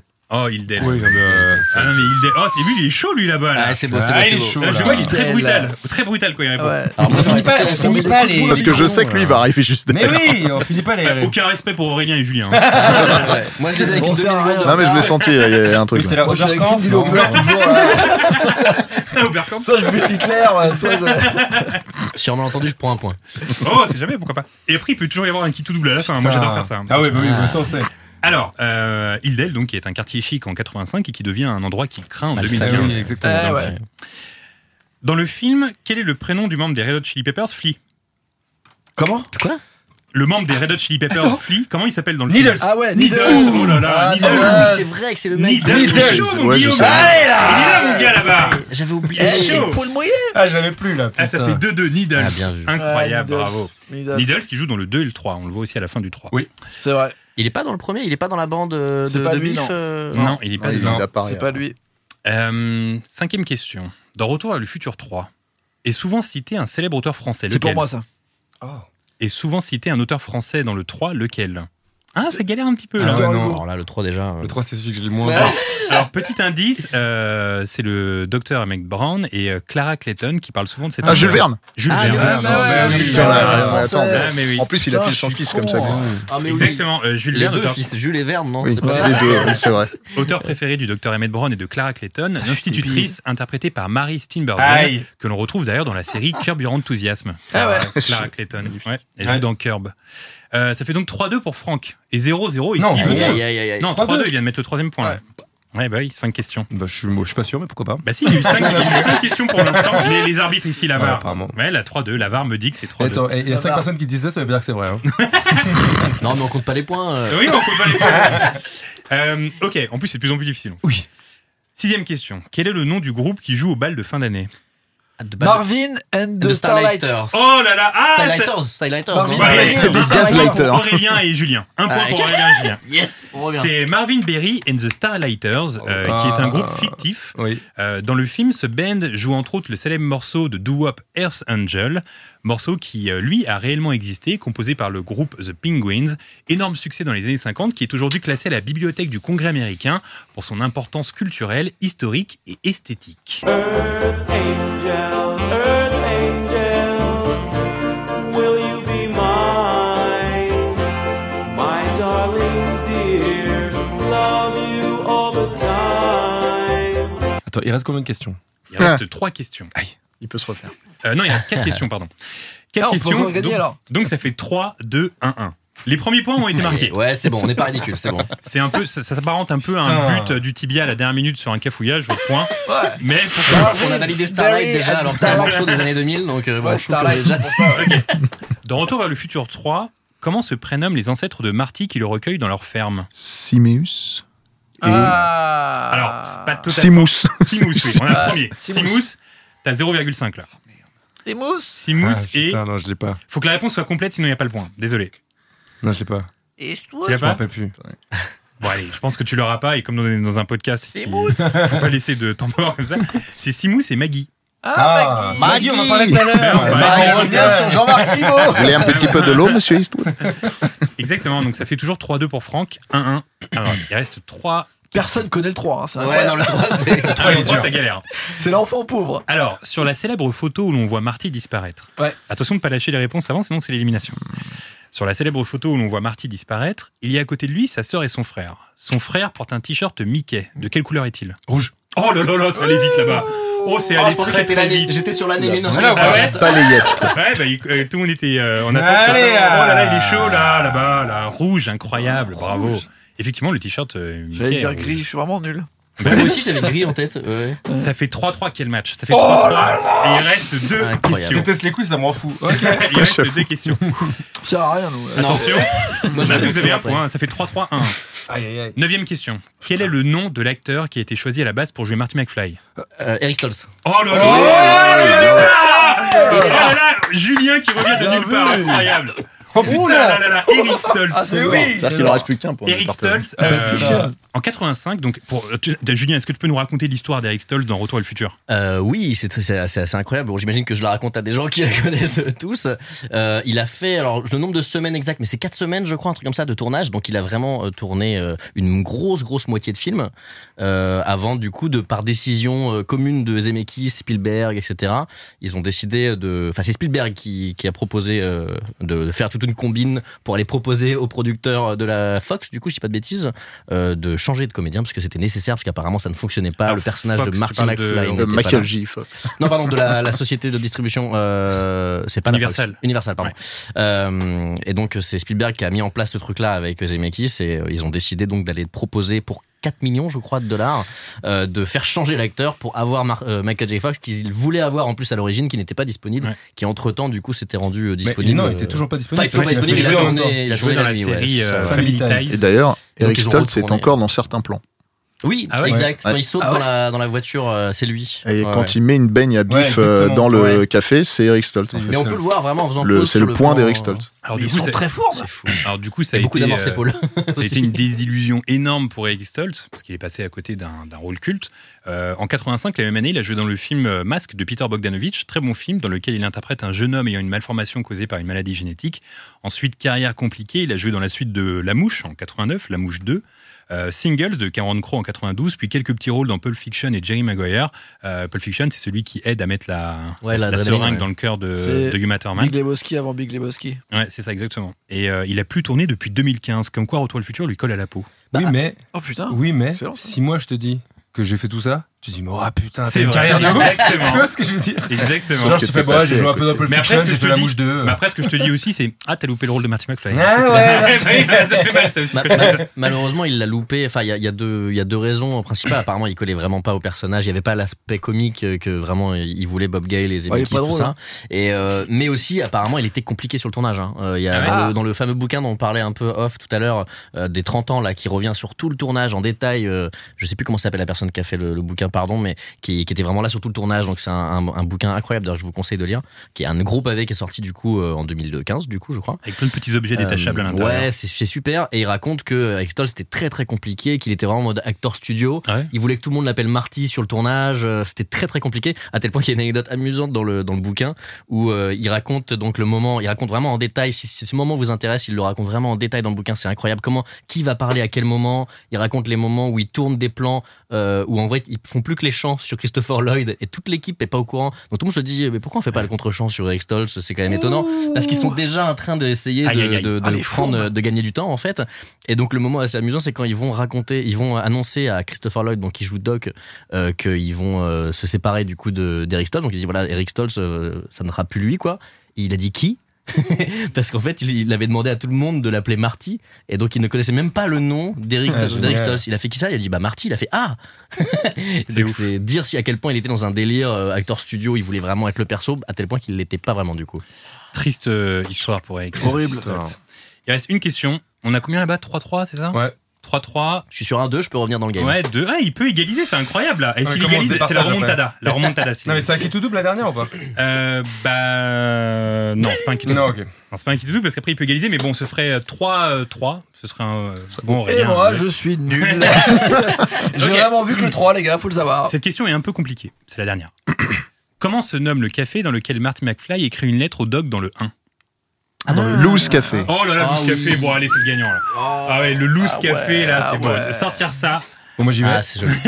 Bonne journée à Ah tous. ouais. ah là là, c'était Guillaume, c'est terrible pour Guillaume. Qui Ah, a, fait un beau match. En fait, j'étais. Bon, ça va être café 80. J'avais Ouais, moi aussi, 80 dans la tête. Bah non, Moi, je m'attendais à ça, mais il a dit difficile. Bah oui, euh, Bah c'est oui, Loose oui, Café sur bravo. laquelle il écrit euh, la lettre pour le doc. Euh, Très bien. Donut. Open. tu, euh, tu veux une question encore plus dure, peut-être? Vas-y. Comment il s'appelle ce café dans le 1985 alternatif? 1985 alternatif Là où, où- là où c'est la guerre parce que Biff a tout pété. Ah. Mais il y a un On le voit, il a est là. Il a Ah, on le voit Ah oui, d'accord, mais il Il rentre pas le bif quelque chose. Il s'appelle le Warzone. Le Warzone. Ah, bravo. Ah, Et si, et si j'avais posé ça comme question que tu avais répondu Warzone, super. Ouais, non, mais c'est vraiment. ça, c'est un énorme champion. hein, bravo. Eh, énorme champion. Bravo Franck.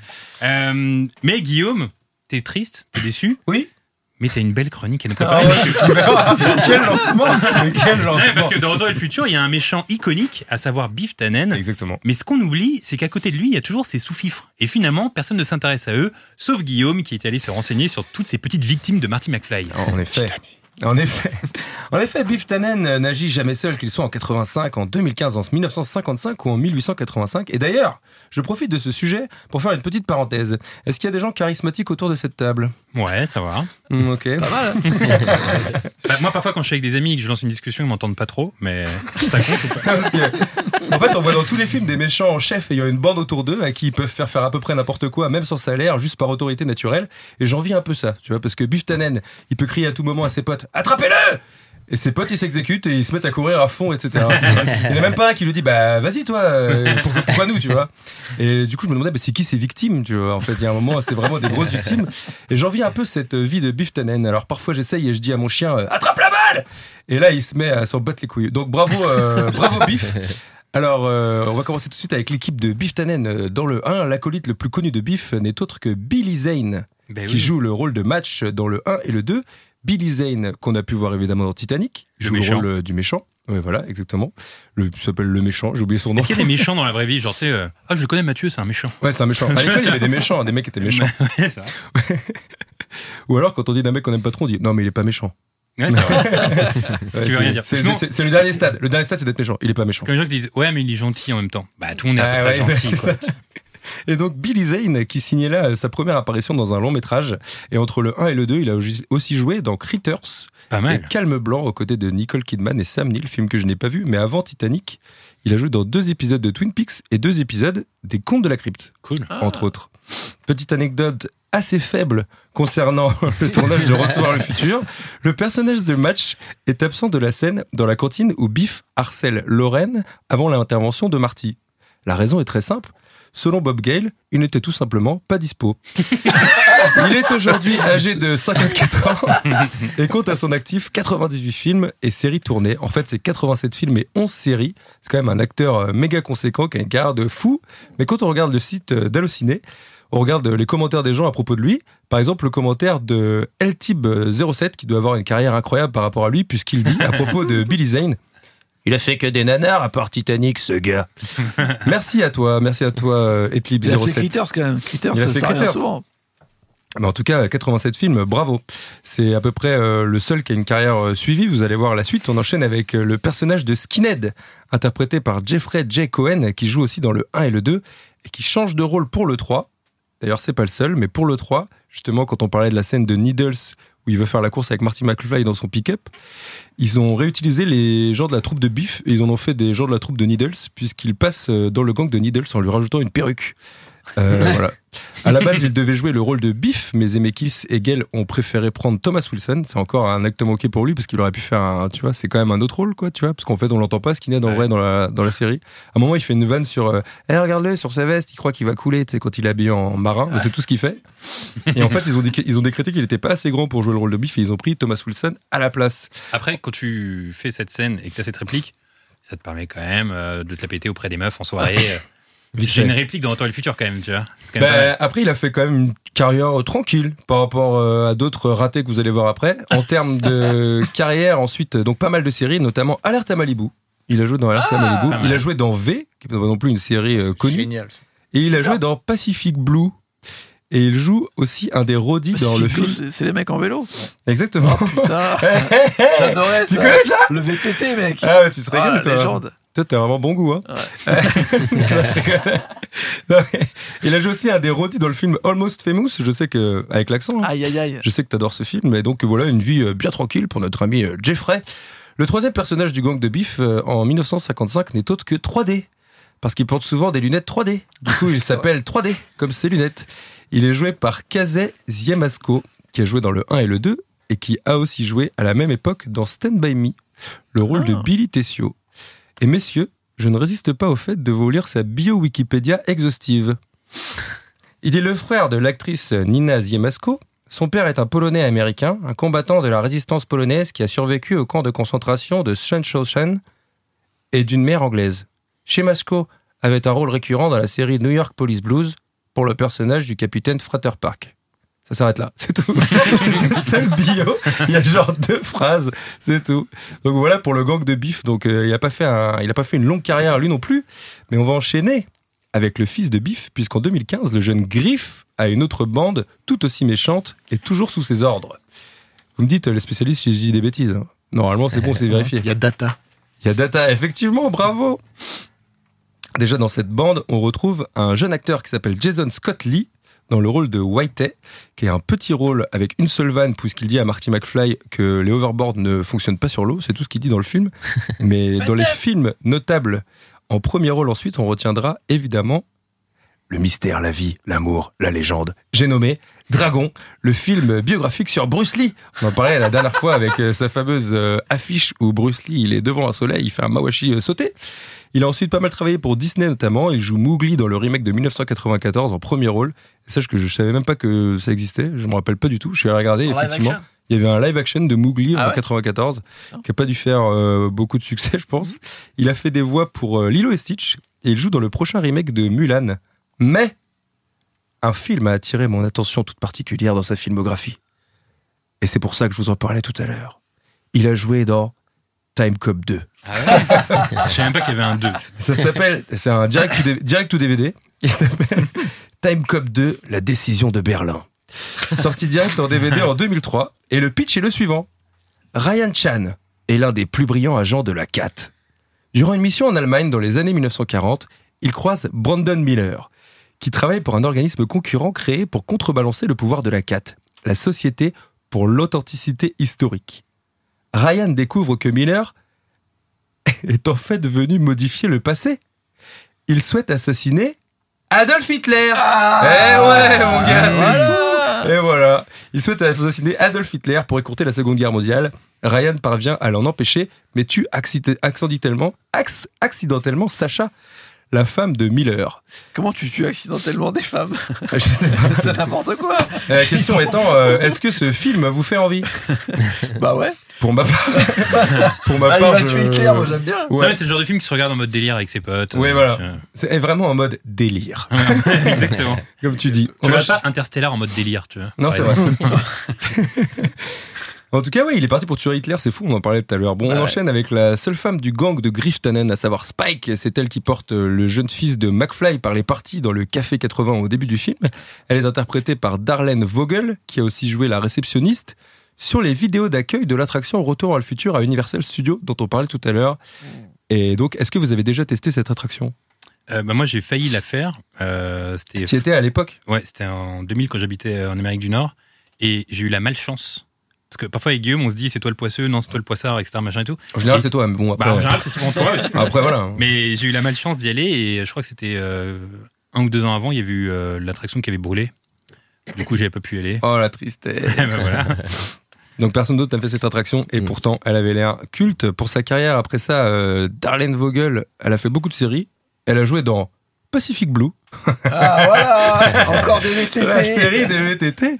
Elle a fait des apparitions dans La Fête à la Maison au Castle, mais et beaucoup de publicité, mais plus vraiment de cinéma. Et enfin, le troisième acolyte de Griff avec ses circuits sur le visage, j'ai nommé Data. Et pour la petite histoire, euh, tous ces gens, en fait, ils ont des, ils ont des surnoms, genre euh, Data, euh, genre euh, Spike, etc. Et ils sont notés au générique, mais on les appelle jamais comme ça dans le film. Ouais, En réalité, drôle. ils ont pas vraiment de, de nom, en fait, tu vois, dans le film. Donc, euh, il est joué par Richard Dean Logan. Ricard, tu dis? En fait, ses amis l'appellent Ricky Dean. Très bien. On, eh on ben, le connaît, en fait. c'est pour ça. C'est pas. ah, tu le connais? Euh, par euh, le bien d'un ami. ouais. Incroyable. Bah, L'info qui sert à rien. Il connaît. Alors bon, tu connais Data, donc il s'appelle euh, Ricard Dean Logan, qui se fait appeler Ricky Dean apparemment, et qui lui aussi euh, change de gang et il devient acolyte de Needles dans le 3, dans, dans le 3 à l'arrière du pick-up. Et en termes de ciné, il a aussi joué dans le chapitre 6 de Freddy, l'ultime cauchemar, où il Mhm. prend le rôle de Carlos, et quelques apparitions dans des séries comme euh, Pacific Blue. Pacific Blue. Ouais, bien joué. Il a aussi joué dans Pacific. Blue. La grande recyclerie. Ils ont, joué dans ce truc. Non, Tu sais faire du vélo, tu sais faire du VTT. Allez, viens. récupéré. T'habites à Santa Monica c'est Allez, Ils ont récupéré tout le monde. Et donc, euh, voilà pour le 2. Bien sûr, dans le 3, Busford Tannen a aussi son gang, mais en général, lorsque les noms cliqua- cliquables sur les sites des fans sont rouges, ça sent vraiment le roussi côté info sur eux et leur carrière, donc je vais m'arrêter ici. Mais j'aimerais quand même rendre hommage à Mike Watson, Christopher Wine, qui a tout de même joué dans Speed 2, et Sean Gregory Sullivan, dont tout le monde se fout, mais qui ont joué quand même dans Retour à le futur 3. Ah, C'est quand même pas rien. Et pas exclu que vous les retrouviez en convention, ceci dit, parce qu'en général, euh, bon, on recycle un peu. Ou c'est dans le reboot de Pacific Blue. Ouais, c'est ça. Il y a rarement euh, Michael J. Fox dans les conventions. Où, Ouais, euh, c'est ce qu'on se disait justement à chaque fois qu'il y a une convention. Bon là, il y en a une, il y en a une qui va se passer bientôt à, enfin en juin à Disney, il me Mhm. semble. Je sais pas si t'en fais Tout à fait. partie. Ben, c'est mon ami qui est à l'autre de L'Oréal et Val qui DeLorean connaît Ricky sur, Dean. euh, c'est ça, Val Euh, DeLorean. alors sur, Val, euh, c'est son pote qui l'a aidé à construire la voiture, mais le Ok. proprio c'est Jérôme, qui, qui est pote avec tous tous les gens du, du cast là. Et donc ils organisent une convention. euh, Tout à fait. Ils organisent une convention dans un des, des hôtels de Disney où il y aura euh, cinq acteurs, si je dis pas de bêtises. Bob Gale sera là. Peut-être Alan Silvestri aussi. C'est, enfin, ça va être un truc sympa hein, pour les fans. Et donc euh, pour euh, ceux que je viens de citer, il y aura euh, Darlene Vogel, si ça vous intéresse, qui joue Spike. Dans le Dean. Logan. Peut-être un fan de Darren Vogel. hein, Ah, peut-être, on sait son pas. autographe. Elle- a très bien vieilli. hein. Ah ouais? Très très bien vieilli. Très bien. Euh, je vais vous poser une question comme ça, d'instinct. Et je veux que la réponse, elle arrive direct et après on va un peu décortiquer. Euh, le meilleur des trois pour vous. Le meilleur des trois. Le 1. Le 3. Le 1. Alors attendez. Guillaume a dit le 2. Le 2. Le 2. Julien a dit le 1. Oui. Aurélien a dit le 3. Non. Non, t'as dit le 3. Et Franck a, et Franck a dit 3 Le 2. le 2. En fait, Franck et moi, on est vraiment la même personne. Ouais, c'est Ah, vrai. mais je vois ça. Non, mais En- en vrai, quand est-ce qu'on j'étais- pourrait revenir justement Ce qui m'intéresse, c'est de revenir sur le 3 un petit peu parce que, Ah, comme ok. disait Julien tout à l'heure, le 3, c'est le, le film qu'on regarde pas. Enfin, on Mouton regarde vraiment les deux. Et le Par 3, il est rapport. assez détaché quand même des deux premiers. Euh, mais c'est quand même un film Pourtant, il a été fait dans la foulée du, du 2, ce qui est Exactement. assez fou. Pour moi, c'est tourné en film. même temps. Pour moi, c'est le même Mais film. moi, euh, pour revenir rapidement sur le 3, euh, je l'ai revu récemment et je trouve que c'est un film qui est très fun. Il a une ambiance comme ça, très Disney. Même, je réécoutais la soundtrack Mhm. euh, du troisième. Quand on écoute la bande-son euh, du 3, bah, c'est des chansons qui pourraient se retrouver dans l'attraction du train de la mine. D'ailleurs, je vais mettre un extrait.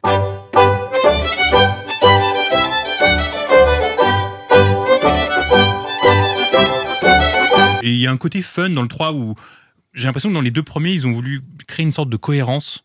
euh, pour que les films se suivent. Et le 3, c'était un mode, bon, allez, on se fait plaisir, on va un peu plus loin, on va dans le Far West, Lâcher on fait un prise. petit délire, quoi. Surtout écrire une histoire à Doug Brown. Parce que Doug Brown, Exactement. en vrai, c'est un personnage, il dire nom de Dieu, il fait des trucs qui tirent Ouais. en l'air. et hein. Il y a un petit peu euh, la rencontre avec euh, son moi futur, un petit peu, mais, mais sinon, vraiment, c'est dans le 3 qu'on apprend un peu à connaître. Puis il a des émotions, il a une relation, Mais je sais pas, c'est Moi, je pense que c'est le film le- pour les vieux, quoi. Bon, moi, c'est ça qui a tué le film, mais bon. Ah ouais Ouais, Ah ouais moi, c'est dur. L'amour, quoi. Un mec. Ouais, réellement, tout le truc avec Clara, je trouve ça. je- Ah ouais. Non, moi, justement, je trouve ça Je chouette. parce que préférais Comme, comme dit le Aurélien, comme dit Aurélien, ça donne un peu d'histoire. Souvent, Marty qui est au centre de tout Ouais. et sa famille. Et là, ça donne un peu une histoire à Christopher Lloyd qui, euh, bah voilà, était un peu le, le savant fou dans le 1 et le 2. Je pense qu'en fait, le 3, il pâtit de la comparaison au, au 1 et au 2. Bah oui. Foncièrement, euh, tout seul, c'est un bon film. C'est un, un bon film. Si, si c'était le premier de la série, on serait là genre, mais attends, c'est incroyable ce film en vrai, tu vois. Il est dans le Far West, etc. Et aussi, dans le 3, pour les fins mélomanes, il y a ZZ Top. Exactement. Ouais, ouais, l'heure. La grande. guitare. Ouais, ouais. Vrai. Julien, toi, le Autour des 3, tu l'apprécies? Euh, oui, même si c'est vrai que je regarde beaucoup 1-2, bah comme là pour l'émission, tu vois, bon, j'ai pas eu le temps non plus, mais j'ai fait 1-2 et je m'arrête souvent au 2 parce qu'en Ouais. fait c'est vraiment un diptyque, le 1-2, étonnamment, alors que comme on disait, le 2 était tourné dans la foulée du, du 3, euh, mais euh, et en, en termes d'intrigue, c'est tout le génie du 2 aussi, c'est qu'il est relié vraiment en Mm. détail avec le Bah, il refasse la même chose. ouais. C'est ça. Et le, le 3, en, en plus pour moi, le 2 se conclut un peu de la même manière que le 1 sur une fin ouverte qui pourrait être une fin aussi en soi de saga. Tu vois, on pourrait s'arrêter là-dessus. C'est cocasse, c'est une bonne vanne. Euh, effectivement, euh, ils ont quand même mis la petite bande-annonce à la fin qui fait que non, non, il y a vraiment un film. Non, non, il est vraiment dans le Far West, ils y vont vraiment. Et euh, mais oui, il est, il est forcément un peu en décalage par rapport aux deux premiers. Donc je pense Ouais. que c'est facile, sans même les comparer, de, si on les préfère ou pas, il est forcément en décalage par rapport aux deux premiers. Quoi. Il est Moi, plus lent. parce qu'il y a de l'histoire, quand même. Il y a Non, plus- Franck Pardon. je disais, je trouve qu'il est plus lent, le, le 3. Il est ju- jusqu'à toute la scène finale avec le train. euh, Il n'y a pas le rythme effréné des deux premiers où ils sont tout le temps dans la merde, où il se passe tout le temps des trucs, où il faut courir à droite à gauche pour essayer de sauver ce qui se passe. Euh, Là, le 3, tout le début, ils se disent bon, euh, comment on va faire pour rentrer? Et, euh, et- et il prend beaucoup plus le temps.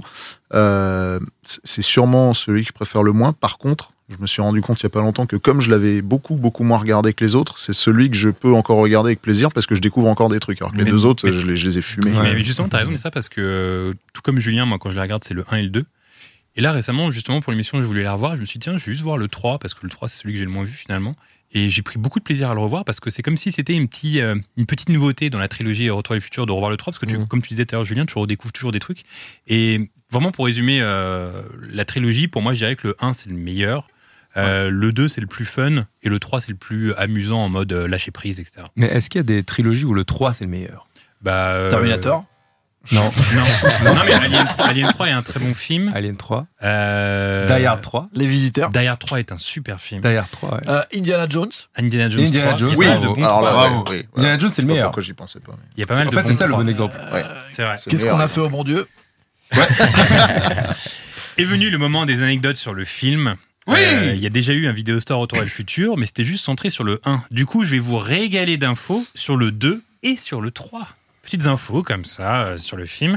Alors déjà, figurez-vous qu'à la base, il ne devait pas y avoir de 2 ou de 3. Quelqu'un a dit ça tout à l'heure, je sais plus qui. Ouais, ouais, on Franck. parlé, ouais.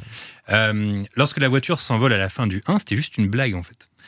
Mais sous l'insistance des fans, Bob Gale, le scénariste, et Robert Zemeckis se sont lancés dans la création d'un deuxième et d'un troisième et ont eu toutes les difficultés du monde à les écrire. Voilà, on en parlait tout à l'heure. Euh, dans la première mouture du scénario, l'action du 2 devait se dérouler en 1967 sous fond de guerre du Vietnam. C'est un délire quand même. Oh. Stylé. Ouais, non, ça chauffe euh, des gens ce Retour à le futur là ou pas? Bon, Non, je préfère. Apocalypse non, Now, ouais, tu sais. ouais, ouais, non, c'est bien comme ça. C'est très bien comme ça. Un peu dark. Moi, je les vois bien transformer un hélico euh, en voiture, Ouais. un, un truc Ouais, voyager dans le temps. tu- T'aurais été obligé de l'acheter, c'est relou pour toi. tu- Merde. Il y, a- il y a eu euh, les, les années 30 de- d'éventualiser pour un 4 aussi. Je sais Ah pas ouais si t'as ça dans ton Non, dans tes- j'ai dans pas ta du petite tout ça. besace. On revient sur ça, a Hitler. été, ça y est. ça a été recyclé euh, dans le jeu vidéo, qui est pas si mal. Je sais pas si vous avez joué au jeu vidéo, Je vois ce que c'est. ouais. qui a été euh, en plus récupéré. Ils ont récupéré le le- l'embryon de Retour à la Future 4, les idées qu'il y avait eu pour Retour à la Future 4 qui n'a jamais eu lieu. Euh, et donc il y a le- les fameuses années 30, etc. Alors bon, c'est vraiment du fan service le jeu et c'est un point and click euh, qui prend son temps quoi. Mais c'est pas si mal comme jeu quand on est fan et qu'on est un peu en manque. Je vous conseille de jouer au jeu, c'est sympa. C'est quoi, c'est sur PC ou sur... En manque de quoi Il est sur euh, PS4, PC, un peu partout, je crois. Ok, Euh, cool. En manque de, de Retour à la Future. Bah oui, pas, pas- pas de meuf, je pense. Sinon, t'es déçu. Retour vers le futur 2 marque la première apparition au cinéma de l'acteur euh, Elijah Wood. Oui. À quel point c'est classe euh, de dire le premier film dans lequel j'ai joué, c'est Retour vers le futur? C'est quand même cool, hein Ouais, C'est vrai. Bah, C'est il, est. il était si peu important à l'époque qu'il est- il y a un faux raccord. Je sais pas si vous avez fait gaffe à ça. Non En fait, avant qu'il intervienne, quand il discute, il y a un plan où il disparaît. il y a un plan où Ah il ouais. est pas là. Ouais, il y a un faux Ah, raccord. je savais parce pas que ça. Ils sont vraiment figurants au début de la scène et après Non, il mais vient ils sont- Il Il y s'intéresser avait à déjà le truc euh, qui le rend invisible du Et, Seigneur euh, des Anneaux. Ouais, Non, c'est mais ça. En fait, au début de la, au début de la scène, les deux petits ils sont dans le fond, c'est ça? Ouais, c'est ça. Et Et après il y a- ils disparaissent. et il y a un plan, non, il y a un des plans où ils sont pas là, il y a un faux raccord. quoi. Oui, mais c'est pas ça. C'est parce qu'en fait, euh, après, ils l'ont. ils- ils- Je pense qu'ils s'en sont rendus compte parce qu'après, ils disent ouais, ils étaient derrière la console ils l'ont réparé. Genre, ils ont disparu pour le réparer. Ah, je me ça trompé. Ah, t'as peut-être raison. Ah, ça me donne envie de revoir. Parce qu'en fait, quand je l'ai revu hier, je me suis dit, bah attends, faux raccord. Et après, et après en fait, Ah. ils sortent du truc. Ah, ok, et ils font, my ah, bad. c'est Ah, bon, c'est ça y est, possible, on l'a réparé. Fake news, Ah, ok, fake news. Voilà, je me permets. Bon. T'as raison. J'ai perdu, j'ai perdu le quiz, mais après. Ouais, tu sens qu'il est encore en mode. Tu, tu me séduis un petit peu, j'ai envie de te donner un point. Là, Ah, je savais pas qu'on pouvait euh, soulever. bah, tu vois, avec tout ce que tu m'as dit là sur le jeu PC, j'ai envie de te donner des points. Comment Ah. s'appelait le jeu vidéo? Ouais, ouais, écoute. Ah, euh, comment s'appelait le jeu vidéo euh, The Game. c'est le jeu de western avec le flingue là. Ah non, Ah, le jeu. ah, Ah, William. Euh, Ah, le jeu vidéo de. Ouais. Ah, oui, oui. Comment il s'appelle Non, euh, William euh, Gunn Non, William comment Non, je sais pas. Wild Gunman. Wild Wild Gunman. Gunman. Ah, jeu qui a vraiment existé. J'ai récupéré mon point. Ouais, mais t'as déjà gagné par contre, hein, du coup. mais comme tu viens de lui en donner, t'es- t'es- Ah, c'est vrai, il veut gagner. En fait, on continue à se donner des points. Quelle bagarre Euh, alors, Robert Zemeckis a avoué dans une interview qu'il a longtemps combattu l'idée de faire un film qui se déroulerait dans le futur. L'idée ne l'enchantait pas car, dit-il, 9 films sur 10 se déroulant dans le futur prédisent très mal le futur. Donc lui, à la base, il voulait pas le faire. Mais finalement, quand on voit Retour à le futur 2, bah, euh, c'était plutôt cool ce futur qu'il a imaginé dans le film avec Bob C'était bien, mais c'était très mal prédit. Effectivement. Il a raison. Non, mais il y avait des petits trucs quand même euh, qui, Genre le bien skate prédit. qui vole Non. Bah si, ça existe. Ai les lunettes. Les lunettes. Il y a eu un ça- documentaire là-dessus sur euh, tout ce qu'ils ont eu de bon en fait et il y avait euh, 70% des Alors. trucs qui étaient bons. Tu vois, c'est pour ça qu'il a gagné le quiz lui. Euh, D'ailleurs, tant que j'ai l'antenne, euh, euh, ils ont dit que c'était justement, ils voulaient pas montrer un, un futur euh, terne et, et noir comme tous les autres films, mais c'est un des rares films qui À montre un Runner, futur quoi. un peu, euh, un peu joyeux. Quoi, en fait. Ouais, c'est vrai qu'il est très coloré ce futur. Euh, Retour à le futur 2 a été tourné 4 ans après le premier, sauf que, entre-temps, Michael J. Fox ne savait plus faire de skate. Euh, il avait perdu tout ce qu'il avait appris dans le premier et dû réapprendre à monter sur un skate. Sauf que plus tard, Michael J. Fox s'est rendu compte que cette difficulté à remonter sur un skate était due au premier symptôme de la maladie de Parkinson. C'est une info un peu triste. Ah, ouais, T'as cassé l'ambiance là. Bah oui, j'ai un peu cassé. J'aurais dû la mettre à la fin. Je rends compte maintenant. Non, mais ça marche si tu pars Je de la fondation Michael J. Fox et que vous pouvez envoyer vos dons. Et ben c'est ce que vient de dire Julien. Voilà, je- j'avais prévu qu'il allait dire ça. l'info. Et on gagne Mais- pas de points quand on est gentil par contre. Ouais, hein. bah écoute, t'as- bah, écoute, t'as gagné, voilà, je te laisse les bottes à fond là-dessus. T'as gagné grâce à ton histoire de fondation. Euh, vous vous souvenez de la scène dans le 2 où euh, le marty du futur mange avec sa famille? La scène de la pizza miniature, etc. etc. Oui. Hydratation 4. Eh bien, figurez-vous que durant le tournage de cette scène, il y a eu un tremblement de terre à Los Angeles ressenti par toute l'équipe technique qui a craint que le décor soit défoncé. Mais par miracle, tout était resté indemne. Donc maintenant, quand vous regarderez cette scène, vous saurez que durant le tournage, bah, il y a eu un mini tremblement de terre à Los Angeles et l'ont Alors, ressenti. C'est pas très radiophonique, mais à chaque fois que t'as une info que Franck connaît pas, il se redresse sur sa chaise, il est là. Mais Quoi un tremblement de terre, j'ai jamais vu ça J'ai jamais vu ce truc Oui, alors que il- Il c'est est pas bien là, là un il le découvrir un truc, il est comme ça, il est pas là. Quelles sont vos sources Quelles sont vos sources Bah écoute, euh, je vois pas trop, mais tu me dis quand il est. Ah non, je vais fixer fort quand je fais les anecdotes. Il fait des mouvements. Quoi Mais celle-là va peut-être te régaler. Michael J. Fox a failli mourir durant le tournage du 3. Eh ben. Euh, dans le film, Molos Tannen le, prend, euh, le pend à une corde, pardon. Sauf que cette corde l'a vraiment étranglé et Fox s'est retrouvé inconscient au sol. C'est-à-dire que l'équipe technique était euh, un peu apeurée comme ça et du coup, il y avait rien de grave. Mais il était complètement euh, bah, étranglé par la corde. Je vois euh, Guillaume qui fait une moue euh, dubitative. tout, tout ce qu'il dit là, tout ce que je dis là est vrai. Bravo. Guillaume. Bah c'est incroyable comme histoire. Bah ouais, c'est vrai, il a failli mourir. Et d'ailleurs, c'est Michael J. Fox, si vous vous renseignez sur Google, c'est Michael J. Fox lui-même qui raconte cette histoire. Mauvais délire s'il était mort en fait. Très mauvais délire. Là, retour à le futur, Ah, on serait là, bon, on n'en parle plus. Très, très. Je sais pas si on aurait fait un podcast. Non. Autre info, figurez-vous que c'est Michael J. Fox lui-même qui a convaincu euh, les Easy Top de jouer dans le 3. Il a Ah bon? rien lâché en leur envoyant plusieurs messages durant des semaines. À la base, ils étaient pas très chauds, les Easy Top, pour jouer dedans. Et c'est Michael J. Fox qui est revenu à la charge en disant bon, Allez, ça va être cool, bonne ambiance, etc. Et dans le film, euh, bah, il euh, les, les types qui interprètent la fameuse musique de balle. Extrait, vous vous souvenez tous de cette musique.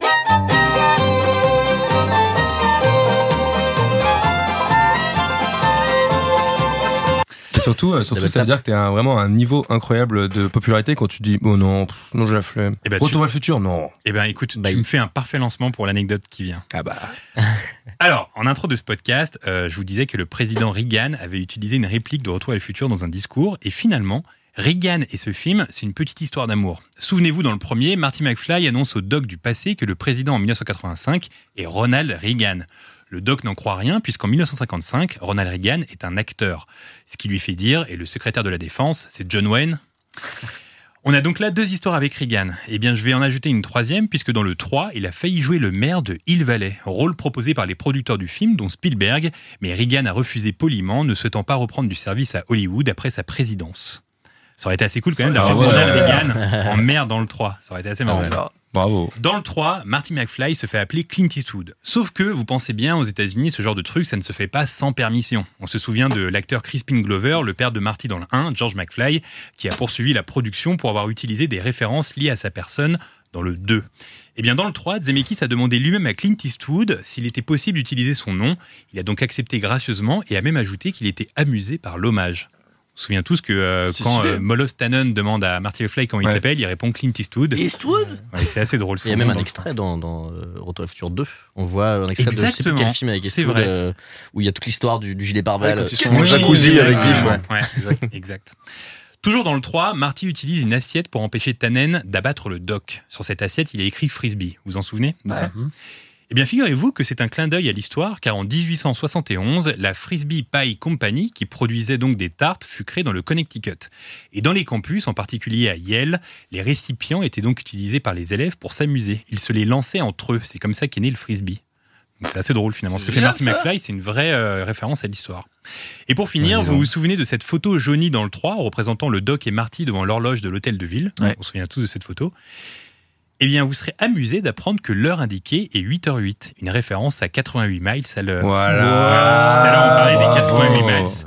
Et bah, suis c'est amusé. 8h08. C'était donc la dernière info de ce À podcast. quel moment Euh, De quoi Où est-ce que c'est indiqué 8h08 Bah, Sur la photo où on voit euh, le Doc et Marty dans le 3 qui, pre- qui se prennent en photo devant la première horloge, la construction de l'horloge. c'était ah, dans ma mémoire, c'était 10h04 comme euh, comme à l'après quand elle s'arrête euh, avec la foudre. Mais euh, mais je dois me tromper. Aïe.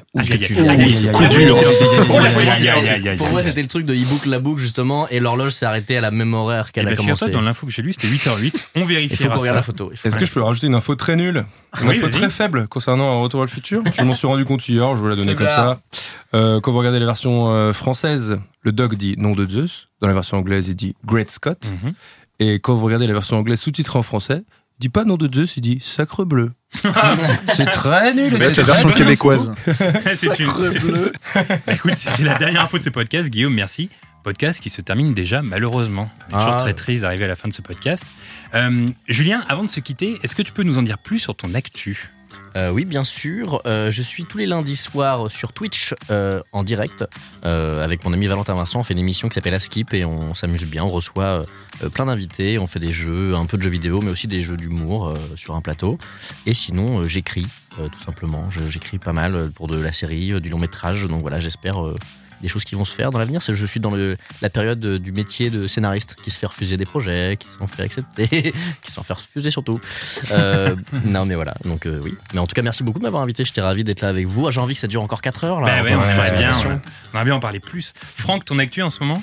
Euh, bah, écoutez, vous pouvez retrouver mes vidéos sur ma chaîne YouTube, Movie Car Central. euh, et sinon, on fait tous les mois une journée circuit où les gens peuvent rouler avec les voitures de cinéma sur le circuit. Voilà. Très cool. Alors, aujourd'hui, c'est à Aurélien de choisir le prochain film. Eh oui, et j'ai cliqué sur à la maison, car j'aime bien rester chez moi en ce moment avec le Ouais. coronavirus. Ensuite, euh, j'ai cliqué sur bidonner, heureux, parce que vraiment je suis content et j'aime Ouais, rire. comme ça, toi? Euh, Europe, pour changer un petit peu. Mhm. Euh, et années 70, parce Ok. que pour moi, ça paraît être la meilleure décennie du cinéma. Je sais qu'on n'est pas tous d'accord. En indice, je propose vert, Ouais. danse et paf Paf. Ah, paf Ok, paf. Très bien, donc euh, peut-être que vous avez deviné, vous qui écoutez euh, ce podcast, ce sera le film qui sera à l'honneur dans le prochain épisode. C'est donc la fin de cet épisode spécial Retour vers le futur. Merci à vous deux d'avoir participé à ce podcast, c'était un plaisir. Et je tiens également à remercier Valentin et Ninon qui nous ont accompagnés sur ce podcast. Guillaume, Aurélien et vous tous qui nous écoutez, on se retrouve dans deux semaines. Bye Ciao. Ciao, ciao